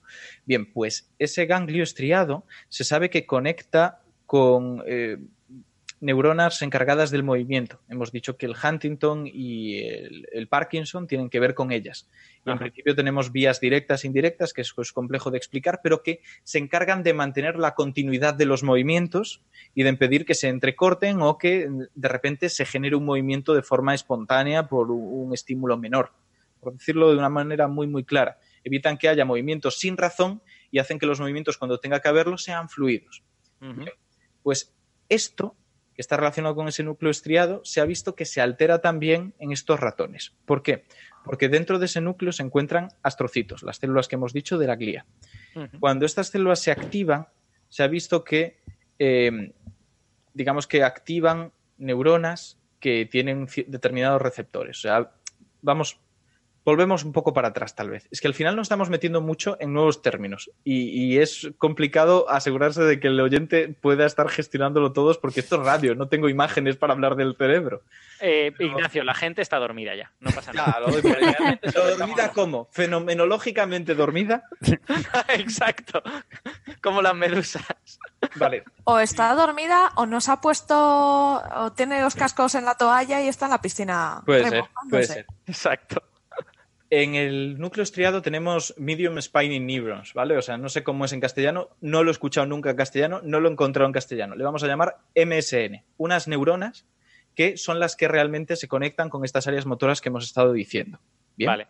Son Pero neuronas, no es son- glía nada. Exacto. Estas son neuronas, Vale. están ahí. Y se sabe que en parte liberan como neurotransmisor el GABA, que es un inhibidor. No, hemos- no- no lo hemos dicho, pero no todas las neuronas estimulan a las que tienen después. Hay algunas que inhiben. Y es como Vale. si dijeran, mira, el juego es mío, me llevo la corriente eléctrica y no sigue aquí el- la transmisión. Vale. Entonces, tenemos esas, que al estimular con GABA a la siguiente, o sea, a algunos astrocitos, que es ya lo que íbamos, se activa el GI, que se llama, que es lo que han estado estudiando aquí. Lo cual hace que ¿El GI aumente... es, un- es una, es una proteína o es, un- Es una vía, es una Es vía de vale. moléculas, por decirlo así. sí, Es- una especie como de cascada de, de diferentes moléculas o algo así? Sí, sí, más o menos sí, porque al final los efectos acaban teniendo que ver con tema genético, con el trombospo- tr- trombospondin, que no lo había escuchado nunca. Lo importante de todo esto es que se ha visto que por la activación de determinadas neuronas en esta zona, en este núcleo basal, lo- en este ganglio basal, lo que ocurre es una relación con los astrocitos que es bidireccional, porque si bien activan a esos astrocitos generando esos cambios en su ruta GI, el astrocito también tiene una actividad sobre la propia neurona, haciendo que se genere una retroalimentación. Y que esto genere cambios que luego se han podido ver en los cerebros de esos ratones, que son principalmente de neurogénesis, producción de neuronas nuevas. Ajá. Es algo muy chulo. Pero las, eh, eh, este asunto, o sea, ya sabemos que lo que se ha dicho tradicionalmente de las neuronas nuevas no se producen, solo se pierden y tal y cual, no es del todo verdad. No Porque es del hay, todo verdad. Exacto, hay zonas que se Hay sabe zonas- que tienen neurogénesis. Eso es. Entonces, eh, ¿eso es diferente en humanos y en ratones? Eh, o sea, quiero decir, ¿en ratones es más normal producir neuronas nuevas o...? Eh, no se sabe. Eso es lo mejor. No se sabe exactamente si es más normal producir neuronas nuevas, pero lo que sí que es importante es entender que esto es un estudio solo con ratones y esas dificultades que teníamos de un animal modelo siguen existiendo. ¿Por qué? Porque eh, la diferencia es tan grande a nivel neuroanatómico que el núcleo estriado en el ratón y en el humano no son ni siquiera demasiado parecidos. Son suficientemente parecidos, pero suficientemente distintos también como para no esperar que haya un comportamiento igual. Yo recomiendo que si la gente tiene tiempo y ganas, eche un ojo y vea que las subdivisiones del núcleo estriado del ratón y las de un humano son muy distintas. En Internet lo pueden encontrar. Entonces, llegar a hacer una extrapolación a humanos es aventurado, pero es muy interesante porque vemos ratones que tienen fenomenológicamente un comportamiento parecido al de la hiperactividad y al- que, que sabes que han llegado a ese comportamiento a través de una estimulación material concreta. Has encontrado un sustrato material para una enfermedad mental que hasta ahora, bueno, una enfermedad, un trastorno mental que hasta ahora no se conocía. Eso es un eso- paso chulísimo. Eso está muy bien, porque quiero decir, si estamos hablando de que la diagnosis es básicamente fenomenológica, es que, eh, quiero decir, estás como en el aire, ¿no? De, caminas, caminas eh, pisando huevos. Entonces, Sí. concretar a una ruta metabólica concreta está muy bien, aunque tampoco puedas abrirle la cabeza a la gente y ver si esa ruta metabólica está funcionando. No hace falta abrir la cabeza, porque lo chulo que han hecho aquí es marcar a las células implicadas en esto para que cuando liberaran calcio, que era un poco a través de esa conexión entre la neurona y el astrocito y la actividad del astrocito, eh, esto generara una señal para la- las, las técnicas de imagen que ellos utilizaban, de tal modo que podían ver un aumento de la función sin tener que abrir a nadie. Vale. Es algo, es algo chulo. De todos modos, bueno, sin tener que abrir a nadie. Podría hacerse sin tener que abrir a nadie. Eh, también es verdad que para poder inyectar esto han utilizado técnicas de estereotaxis, que es cirugía con bancos con tornillos y cosas de precisión para poder realmente pues, operar a un ratón y que la operación sea al milímetro igual entre todos los ratones de tu estudio. Entonces, claro, eh, eso habría que cambiarlo, pero, pero bueno, que habría formas de más o menos aproximarse. ¿Qué pasa? Que hay otro giro de guion interesante y es que se ha visto que como tiene que ver con la mayor expresión de un gen concreto, el TSP1, parece ser, bueno, el, la expresión es el THBS1, que es lo que produce el TSP1 como... como Donde el TSP será una proteína, supongo. Pues la verdad es que no sé si proteína, pero yo diría que sí. Sí, algo así. Estoy bastante seguro que sí, porque gen proteína. Pero bueno, independientemente de esto, eh, se ha visto que puede alterarse de tal modo que los cambios se vuelven reversibles. Los cambios que se han producido en esos ratones de repente regresan. Ostras. Y eso es chulo porque, bueno, por supuesto que la forma en la que han llegado a ese comportamiento que parece ser hiperactividad puede ser distinta a la cual desarrolla un niño, pero eso no quiere decir que eh, sea necesariamente distinta. Quiere decir que simplemente puede serlo y tenemos que seguir investigando, porque si da la casualidad y nos toca la lotería de que tiene un mecanismo de generación de este trastorno parecido, puede ser que también esta forma de retornar a un funcionamiento correcto siga existiendo. Y realmente el trastorno por déficit de atención es algo que impedimenta bastante eh, en cuanto a la carrera académica. Hay niños que pueden tener mucha curiosidad, muchas ganas de aprender, pero que es que son incapaces de sentarse delante de un libro. Y no solo por ser niños, sino porque no son capaces de focalizar su atención. También es verdad que el trastorno por déficit de atención y hiperactividad suele paliarse hacia la, adolescencia. Hay muchos casos que solamente existen durante la infancia.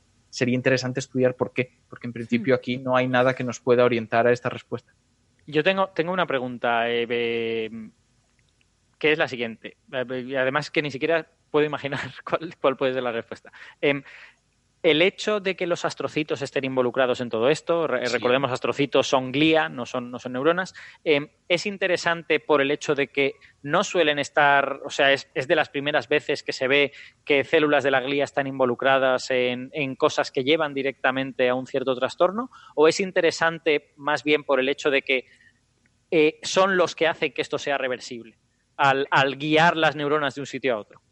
Es por lo raro que es que se suelan relacionar con el mecanismo fisiopatológico de una enfermedad de forma teórica o práctica. Es verdad que ya hay teorías, como lo que comentamos de los oligodendrocitos y sus progenitores, en el caso, sus precursores, en el caso del Alzheimer, pero bueno, es que en este caso parece que está bastante claro que no solamente un fenómeno lateral, que en ese caso podría ser lateral a la enfermedad, sino que en este caso, en esos ratones, es lo que genera ese cambio de comportamiento. Vale. Y apoya un poco la idea de que, oye, si hay 85.000 millones de células de la glía y 86.000 millones de neuronas, tiene sentido pensar que no somos todo neuronas. No somos solo nuestro conectoma, que es esa red de carreteras que forman las neuronas conectándose unas con otras, sino la relación que tienen estas con el resto del cuerpo y sobre todo con sus vecinas, que las están rodeando, les da sustento, les permiten unas conexiones de forma más facilitada que otras. Al final es lógico pensar que muchas enfermedades van a encontrar ahí su respuesta. Y volvemos a otro tema. Si sabemos que el núcleo estriado tiene una relación muy cercana con enfermedades como el Parkinson y el Huntington, y sabemos que eh, la activación de determinadas neuronas de este núcleo estriado genera activación de los astrocitos, que forma un comportamiento parecido a la hiperactividad, ¿hasta qué punto otras enfermedades relacionadas con el núcleo estriado no pueden tener también que ver con la neuroglía? Claro. Son preguntas interesantes, preguntas que gracias a no solo a esto, sino en general a todos los estudios, pues están intentando desarrollar y, profundizar en ellas. Por ejemplo, ayer en la Ciencia Cierta, que para quien quiera hablamos exclusivamente del Alzheimer durante una hora, que está bastante bien, comentamos que uno de los grandes problemas es que no sabemos cuál es el origen del Alzheimer como conjunto de enfermedades. sabemos que hay una pequeñísima proporción, menor al 1%, que se debe a motivos genéticos y mm. además motivos genéticos que son variados, no son siempre con el mismo gen. Pero todo el resto es una incógnita absoluta que además puede mostrar un cóctel distinto de síntomas. hmm. con lo que pueden ser incluso distintas enfermedades y que ahora mismo no estamos, parece ser, en el camino de descubrir por qué se producen. Solemos apuntar a las placas de amiloide y a los ovillos neurofibrilares, que son estructuras raras que no se forman en cerebros sanos, por lo general, pero que se encuentran en casi todos los cerebros de Alzheimer. Lo que pasa es que esto no tiene por qué ser el origen, que es lo que se creía hasta ahora. Puede ser un daño colateral de un mecanismo distinto, que no sería raro pensar que podría estar relacionado con la neuroglía. O sea, realmente puede ser una revolución absoluta el empezar a pensar de otra manera. No tanto el resultado de esta investigación, sino pensar de otra forma. Bueno, pues si, os parece, podemos pasar, eh, como llevamos mucho rato hablando de biología y a lo mejor hay gente que le da un poco de palpitaciones. Nos pegarán. Eh, algunos está hiperventilando, ¿eh? ¿Algunos qué? Que algunos está hiperventilando. Seguro. Algunos está nervioso ya. A mí me llegarán amenazas esta semana. No, a mí, a mí me ha llamado mucho la atención que estabas hablando de temas de neuronales, ¿no? ¿Ah? Y has mencionado los enegramas. Digo, ¿qué? No, no, los eneagramas no, porque eso sería de Lichín. Eh, los eh, engramas. Eso. Engramas, que serían redes neuronales más o menos estables que representan un concepto. Es una idea abstracta, pero más o menos que, bueno, digamos que... Es un concepto matemático que nosotros también usamos. Pues en este caso es súper chulo. Mm. Bueno, pues sí. No, ya está, ya está. Eso. Vale. Si no nos metemos más. si os parece, pasamos ya a, alguno de los otros temas que, que tenemos. Frenadme, por favor. no, no, sí, está muy bien. Sí, a mí me ha parecido muy interesante, pero me acabo de dar cuenta que llevamos dos horas y pico. Y yo pensaba que llevábamos. Dos horas y media, prácticamente. Dos horas y media, mi madre. Sí, 20. Esta gente se querrá ir a dormir. Exacto. Bueno, pero no nos vamos a ir a dormir sin hablar de este artículo que, que hemos encontrado en el Astrophysical Journal Letters, que habla de eh, lo que parece ser una población nueva de estrellas. Eh, pero estoy viendo que Marian hace, una, hace un gesto raro, así que igual, igual Marian... No, no, no, pero es que tendríamos que haber acabado en alto, que lo que ha explicado este chico ha sido súper interesante. más alto, más lejano, no se puede. ¿Eh? Más alto y más lejano. Es verdad. Sí, sí, perdón, perdón. es que yo aquí más de que de contertulia vengo a aprender. Y luego, claro, me quedo aquí un montón de rato escuchando y desconecto de que yo tengo, también tengo que hablar. A ver, dime. Bueno, pues, pues, pues eso, que tenemos, tenemos este artículo que se llama literalmente Una nueva clase de eh, subenanas calientes que pulsan con una gran amplitud en modo radial. ¿Vale? he tenido que ir saltando en el título porque el orden en español es muy diferente a en inglés. Entonces, bueno, que parece que es una población que hasta ahora no se había identificado de estrellas, mm. que son pequeñas, extremadamente calientes y además ligeramente variables, ¿vale? Donde que tienen, tienen una cierta variación que está en el orden de los minutos. Entonces, eh, cuéntanos, Marian, de qué va esto. Bueno, a ver, em, las estrellas subenanas, eh, bueno, como su nombre indica, son estrellas por debajo de las, de las estrellas enanas, ¿no? Vale. Las estrellas enanas son, pues, como nuestro Sol, por ejemplo, ¿no? Son mm. eh, estrellas que están en secuencia principal y las subenanas pues son estrellas que digamos son menos brillantes. A verdad un tipo espectral, por ejemplo, nuestro Sol que es tipo espectral G, nuestro ah. Sol es una enana, la subenana equivalente sería una estrella como nuestro Sol, solo que brilla menos. Ah, vale, o sea que digamos que no es comparar el Sol con una enana roja. No, eh, es simplemente que es como si nuestro Sol por cuestiones, en este caso de las subenanas, cuestiones de opacidad de la estrella, de tienen menos metales. Eh, es como si cogiera nuestro Sol y brillara menos. Entonces se localizan en una parte distinta del diagrama en color magnitud, ¿vale? Vale. para cada tipo espectral está pues las enanas, están las subenanas, las gigantes, las supergigantes, etcétera, ¿no? y, eso lo único que te dice es que brillan más o brillan menos para el mismo tipo espectral de estrella, ¿no? Entonces, dentro de las subenanas eh, están las subenanas calientes. Digamos que las equivalentes a nuestro Sol, pues no serían las calientes, serían las frías, ¿no? Y luego están las subenanas calientes, que son para tipos espectrales O o B, que son temperaturas del orden de los 30.000, 30.000 grados en, en sus superficies, cosas así. Por lo tanto, colorcicos blancos o azules, ¿no? Exacto. serían estrellas blancas azules. Eh, pues serían estrellas que son menos brillantes que las de su mismo tipo espectral. Estarían, digamos, en esa posición del diagrama HR. Vale. Este tipo de estrellas se conoce desde hace tiempo que existen, pero no se entiende por qué existen. Las de tipo Sol sí que se sabe que brillan menos por cuestiones de opacidad, como os he dicho, porque tienen menos metales y, bueno, por cuestiones técnicas al final hace que eso brille menos la estrella. Las subenanas calientes no se conoce el origen. Es decir, porque una, una estrella de tipo espectral O de repente aparece en el diagrama que brilla menos, ¿no? Siendo el mismo Por tipo de estrella, Por, por cierto, que brille menos no significa entonces que es más pequeña, porque el- con la de tipo Sol, si es una cuestión de opacidad, pues Sí. podría tener el mismo tamaño que el Sol, pero emitir menos luz. exacto. Sí, son más pequeñas en este caso, ¿no? Vale. Pero eh, el origen, digamos, por qué son más pequeñas, o sea, de dónde vienen, no se Vale. conocía bien. De hecho, para las, para las subenanas calientes se tienen dos hipótesis. Una es que cuando las estrellas como el Sol van evolucionando y empiezan a perder sus capas externas, en el núcleo del Sol lo que está ocurriendo es que el combustible de hidrógeno se ha acabado y empieza a quemar helio. Vale. Una vez empieza a quemar helio, eso contrae el núcleo porque le falta energía, o sea, no puede sostener el núcleo de la estrella y empieza a perder la envoltura, ¿vale? Y de ahí empieza pues toda la muerte de las estrellas y eso finalmente acaba en el centro del- de la estrella con una enana blanca. Vale. Bueno, pues se hipotetiza que hay algunas estrellas, no se sabe muy bien por qué, que cuando se les va a acabar el combustible, pero todavía siguen quemando un poco de hidrógeno, eh, por lo que sea, hay una pérdida repentina de los exteriores, Ajá. de, de la capa exterior de la estrella, y entonces digamos que se queda como el núcleo desnudo de la estrella.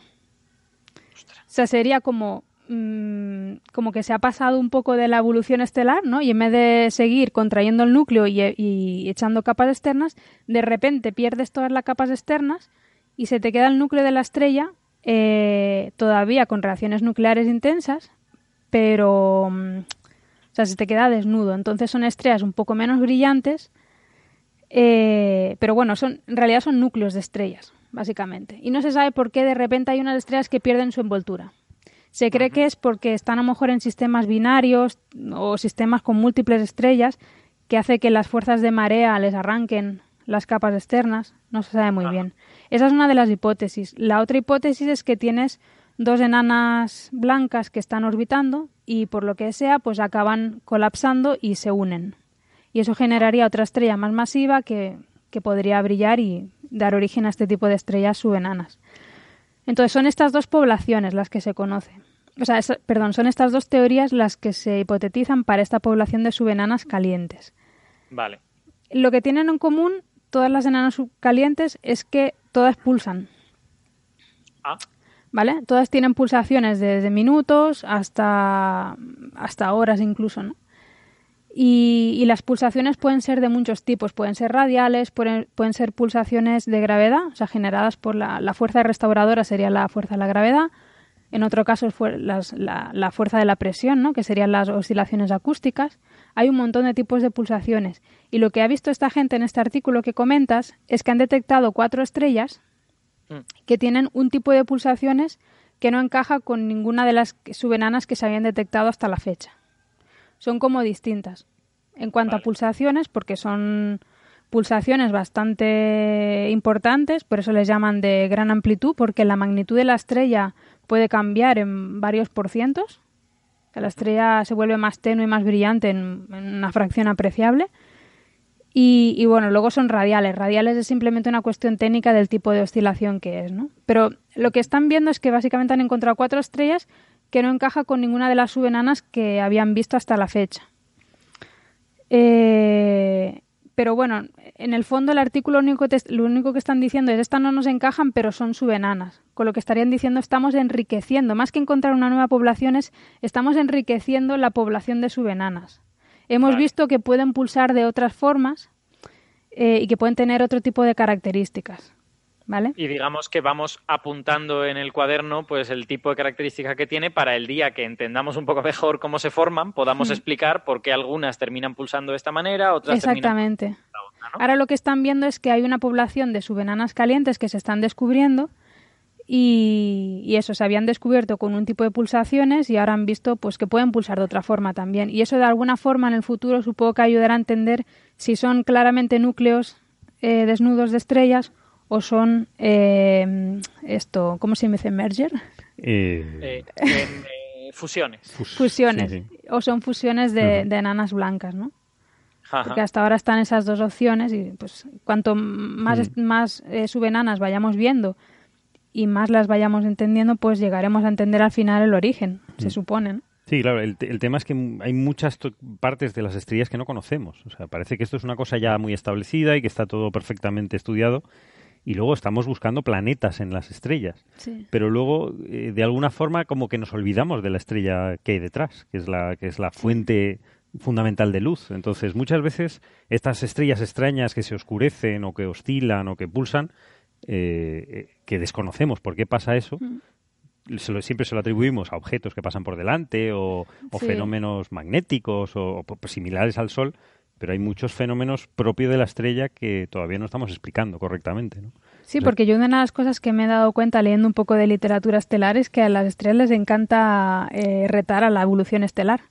Hmm. La evolución estelar es algo que tenemos en la mente de- como que es bastante metódico, ¿no? O sea, Mm. tú eres una estrella como el Sol, cuando Y tienes tienes esta 5.000 vida, claro. años empiezas a contraer tu núcleo, empiezas a expulsar las capas externas, bla, bla, bla, bla, bla, acabas como una ana blanca en el centro, las eh, capas externas como una preciosa nebulosa, Mm. etcétera.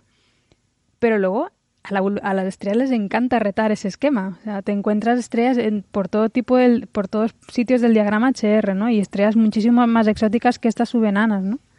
¿No, ¿No te parece que en el fondo eso es lo lógico? O sea, y que, y Sí. que lo raro, Sí. lo raro es que muchas estrellas, como el 80 o el 90%, encajen en una evolución más o menos bien establecida. Porque, Mm. bueno, al final las estrellas pues hacen lo que les da la gana, ¿no? Pues están las leyes de la física, son conjuntos de gas muy complicados, con composiciones eh, las que sean, y lo lógico es pues que hicieran un montón de cosas muy raras. Casi parece que los, los- lo que nos debería sorprender es que haya tantas que se puedan entender de manera Sí. tan sencilla. Y hay muchas, sí, efectivamente, que cumplen las leyes, ¿no?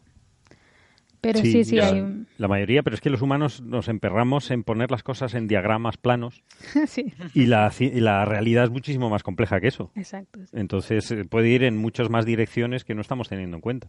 Entonces poner la foto, Claro, comprimir la foto en un... Cuando clasificas cosas en un momento dado, cuando empezaron con la clasificación de estrellas, eliges unos parámetros, pero igual no han sido los parámetros No, y de hecho históricamente... para clasificar las eh, cosas. ¿no? en, astronomía hacemos las cosas al revés. Te vas a encontrar Eh, eh, excepciones, clasificamos seguro. las cosas de una forma, luego cambiamos la clasificación, luego el orden de, la, de las letras no tiene ningún sentido, los números tampoco. O sea, es muy Pero antigua, es es una disciplina antigua y es normal.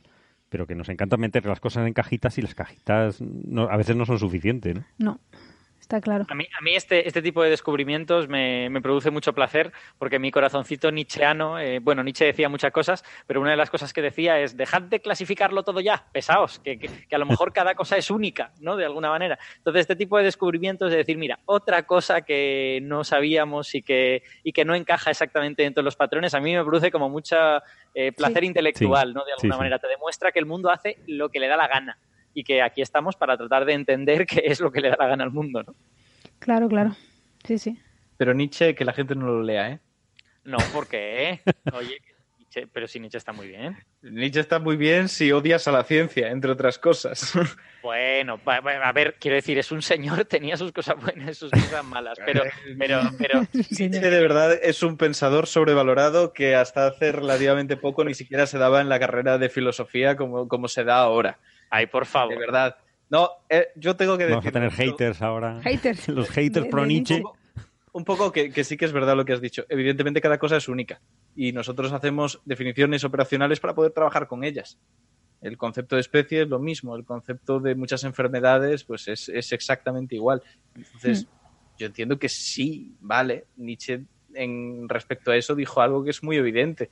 El, propio el tema del memorioso Funes también es Sí. igual. Para él todo era algo único, no podía generalizarlo, este relato de Borges.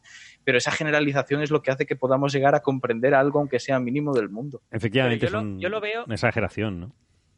Yo lo veo sin antagonismo, una cosa y la otra. Es decir, pues claro que podemos clasificar y claro que es útil clasificar y claro que nos lleva a sitios, pero es sano darnos cuenta de que esas clasificaciones son una creación nuestra. Eso Claro. sí. Sí, sí. y que, y que la naturaleza eh, pues no tiene por qué responder a esas clasificaciones y, y cuando te encuentras con esta especie de seres que no encajan del todo en esa clasificación me produce mucho placer porque me demuestra que efectivamente no estoy metido en un mundo eh, no sé, creado de manera racional. Sí, sí, pues, eso totalmente de acuerdo. Sino creado de manera más o menos aleatoria, ¿no?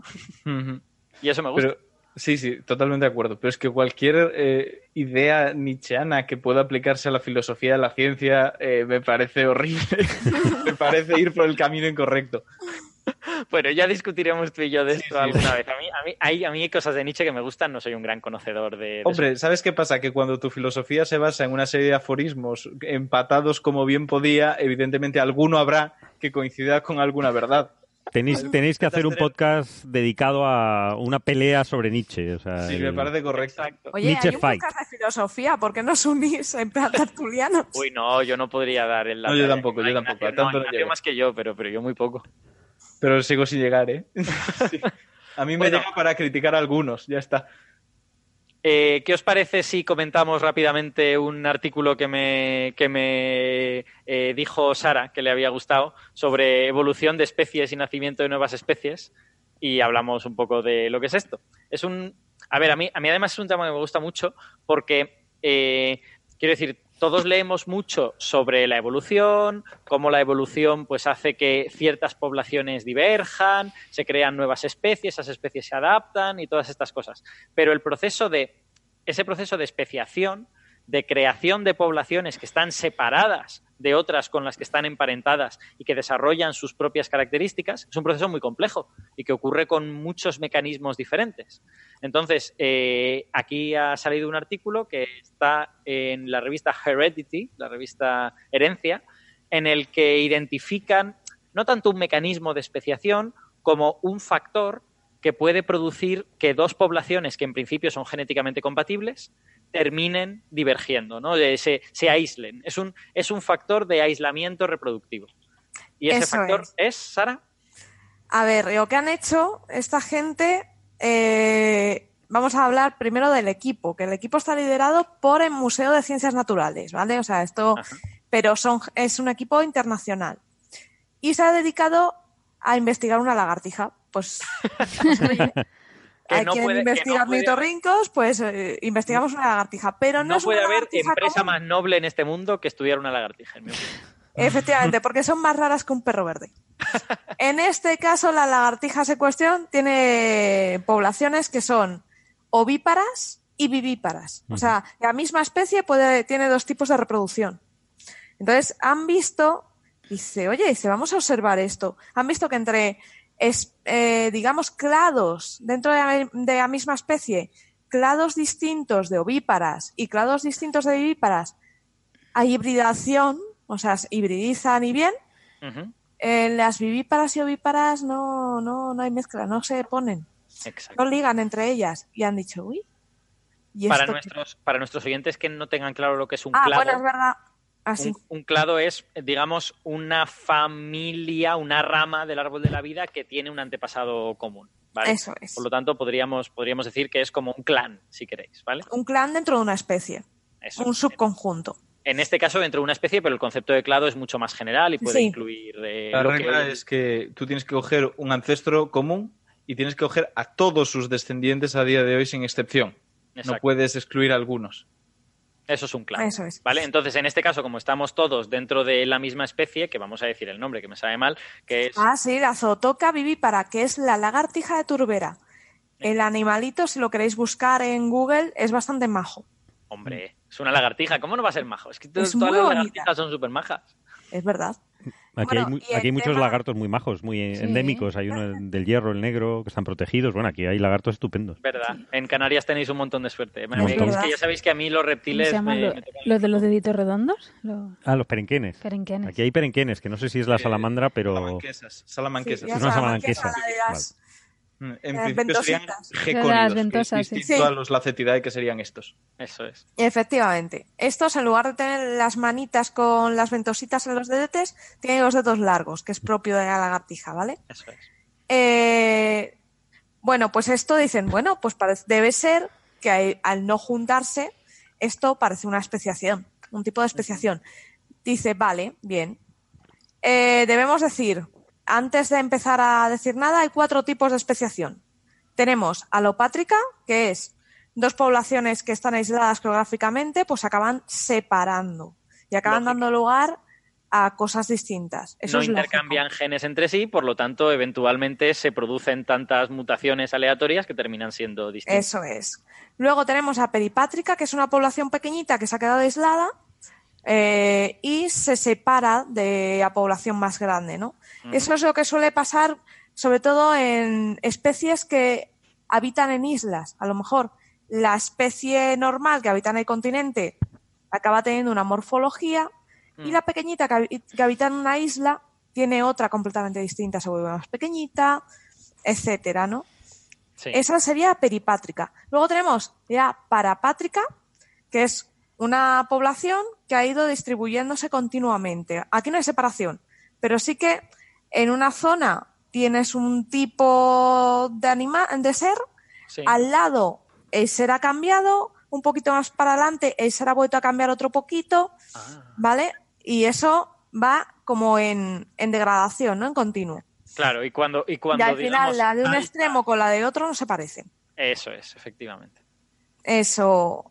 Y suele, por ejemplo, hay veces que suele suceder en plantas, eh, es, sobre todo si hay zonas más contaminadas que otras, se ve cómo se van adaptando, es bastante curioso. Y luego el- tenemos, El, el proceso de especiación, el hecho de que eh, se aíslen reproductivamente las poblaciones es muy importante, ¿no? O sea, que en un Eso momento es. dado dejen de intercambiar genes entre sí, porque de lo contrario eh, termina homogeneizándose, ¿no? De alguna manera todo. efectivamente, y eso ahora os lo voy a contar.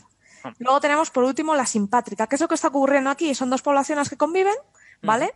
Están dentro del mismo área, pero por lo que sea no, no se reproducen entre ellas, no se gustan. Vale. ¿Vale? Esto puede pasar, pues, por ejemplo, porque eh, imagínate una, una especie de ave, están toda la población eh, junta y de repente un conjunto, un subconjunto de esta especie empieza el macho a cantar distinto. Oh, Y claro, mm, hay hembras que no les gusta ese canto, pero otras dicen, oye, pues esto me llama la atención. Y al final habrá unas hembras que solo se reproduzcan con este tipo de macho que ha empezado a cantar distinto y otras que solo se reproduzcan con el otro. Y están en la misma zona y se van a acabar separando. Y Es eso ejemplo- efectivamente se ha observado, es, es clásico el caso de, de una de eh, los eh, de ciertos pájaros de las Galápagos, creo que son de estos Hmm. pinzones, pero no estoy muy seguro. Ese es, eso, vamos, es, es un caso clásico. Es que al Efectivamente. final la idea de que estén separados no es que estén separados físicamente necesariamente, sino por el motivo que fuere. Y Efectivamente. esta diferencia de apetencias es una forma de separarlas, aún bien estando en el mismo lugar. Eso es. Explicación simpátrica. Eso es. En el caso de nuestras lagartijas, están todas, han cogido unas poblaciones que están juntas y han visto eso, que la diferencia entre ovíparos y vivíparos, también hay que pensar que esto es fácil. ¿Por qué? Porque los ovíparos y los vivíparos tienen el mismo número de cromosomas, pero no la paridad.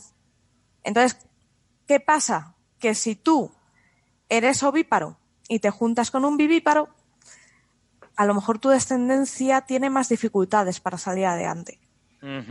Porque digamos que esa diferencia de paridad de los cromosomas te puede dar lugar a que incluso no te puedas reproducir, ¿no? O sea, te va a dar lugar a dificultades. Y eso es, se llama un poco eh, especiación pe- eh, precigótica.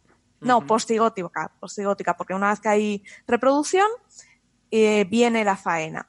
Si es precigótica es que no, eh, no se gustan, es como la que he explicado de los pajaritos, que no se seleccionan por preferencias. Por Lo preferencias es que- o porque desarrollen un, un de- una desviación en el aparato reproductor.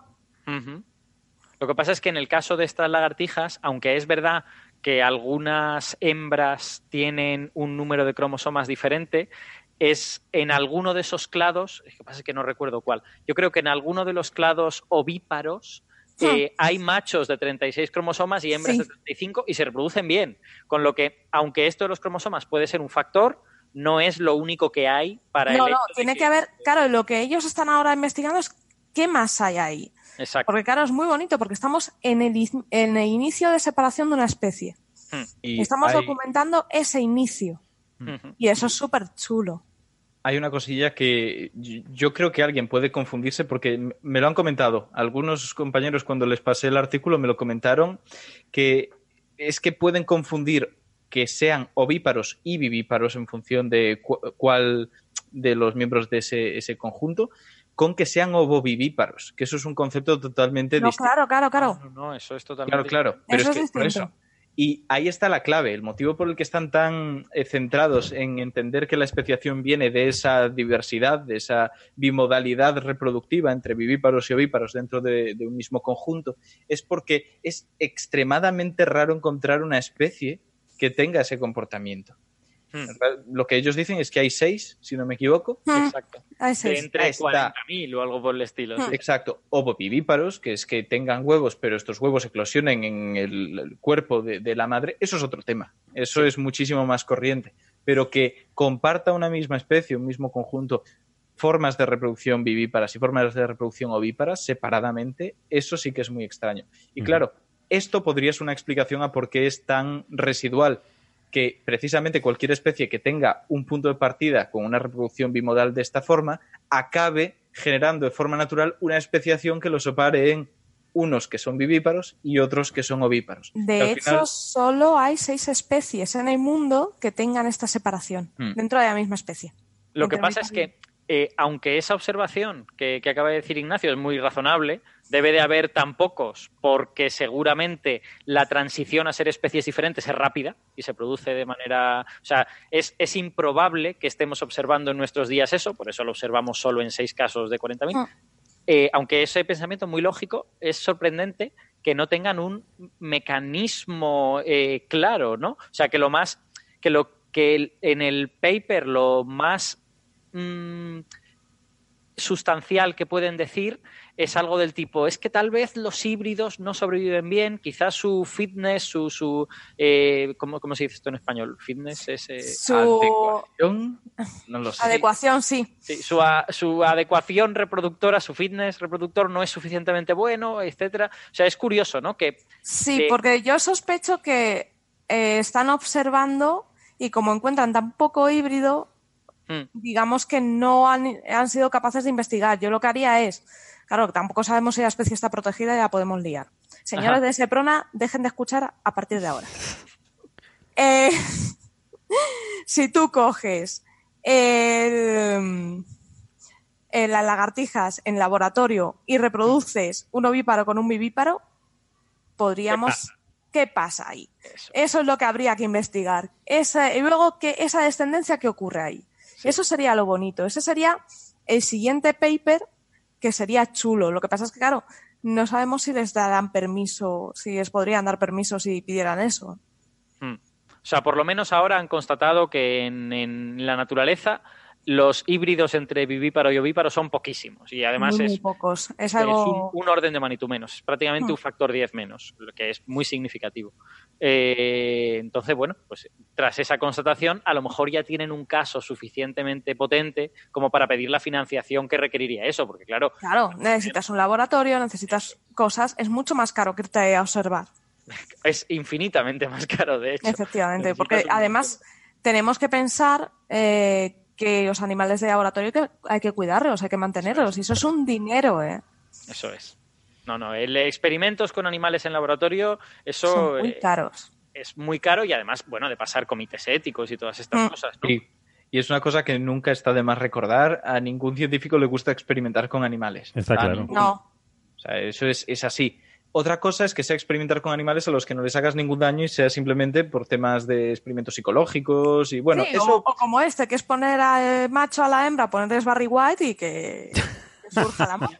y aún así depende de cómo te aproximes, pero la idea de experimentar con animales no es agradable. Se No, hace porque a día de hoy no hay otra alternativa. No hay otra, claro. Pueden contar Eso las es. milongas que quieran, pero no hay ningún tipo de simulador informático ni tejidos in vitro que puedan explicarte cómo se comporta un fármaco o cómo se comporta un animal. Yo creo Antes que lo que de hay que probar hacer en es animales, se hacen miles de simulaciones. Sí. Claro. Es no la última vale. instancia. Y si, por ejemplo, estás probando un fármaco, al final lo vas a tener que hacer. Sí, pero, pero antes de hacerlo has tenido que pasar mogollón de pruebas Claro. y mogollón de simulaciones. ¿eh? Y a la propia antes de empresa un le animal, interesa. efectivamente, y antes de un animal grande lo habrás probado en gusanetes o en peces cebra, pero. Al fin y cabo, Sí.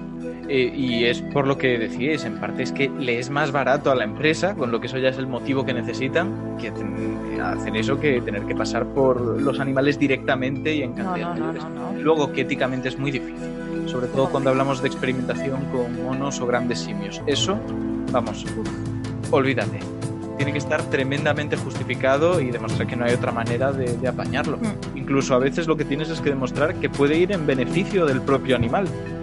Que esto también es un tema interesante, por ejemplo, con aquello del ébola, posibles vacunas para, para chimpancés, co- cosas que, realmente estén muy, muy bien argumentadas y además tener suerte. Y me parece bien, porque es lo Sí, único sí. que podemos No, no, hacer es que el problema. Ese tipo de líneas es. rojas son las que nos separan de la barbarie, básicamente. Está bien yo tenerlas. estoy de acuerdo. Pero son estas, no sabotear el transporte de animales a Canarias, por ejemplo, que eso Claro. hubo un momento en el que hubo un problema importante con la investigación, Es que no verdad. llegaban animales modelo. Es verdad. Bueno, yo tengo que decir que gracias al coffee break de hoy tengo la solución para todo esto. O sea, sí, ya está. O sea, esto consiste en coger esta red neuronal de, la- de las simulaciones cosmológicas Claro. y preguntarle qué pasa Claro. con las lagartijas. ¿Qué pasa? Claro que lo vas a ver. Si simula el universo, ¿Por qué no ligan entre sí? claro. Y la red neuronal hará... A ver, es que lo que no sabemos es que esa red neuronal es pensamiento profundo de, Claro, claro, de claro. orden autoestopista. Exacto. Pero la pues sí. podemos traer incluso de tertuliana. Claro. Bueno, si os parece, como ya llevamos aquí un rato y ya hemos conseguido que todo el mundo se duerma, podemos nosotros darnos por satisfechos y dar por terminado el capítulo de hoy. ¿Parece bien? Sí. Estupendamente. Perfecto. Muy bien. Ahora, en cuanto Héctor oiga la cantidad de neurociencia y de biología y de cosas Bueno. que hemos puesto, no nos deja volver. Exacto. Nos Bueno. Pues muchas gracias a todos los que hayan aguantado hasta aquí, que esperemos que sean más de dos. eh, Seguro. Incluyéndonos a nosotros. Y, y nada, nos volvemos a escuchar la semana que viene. Así que venga, hasta luego. Muy bien. Chao. Hasta luego. Chao. Gracias.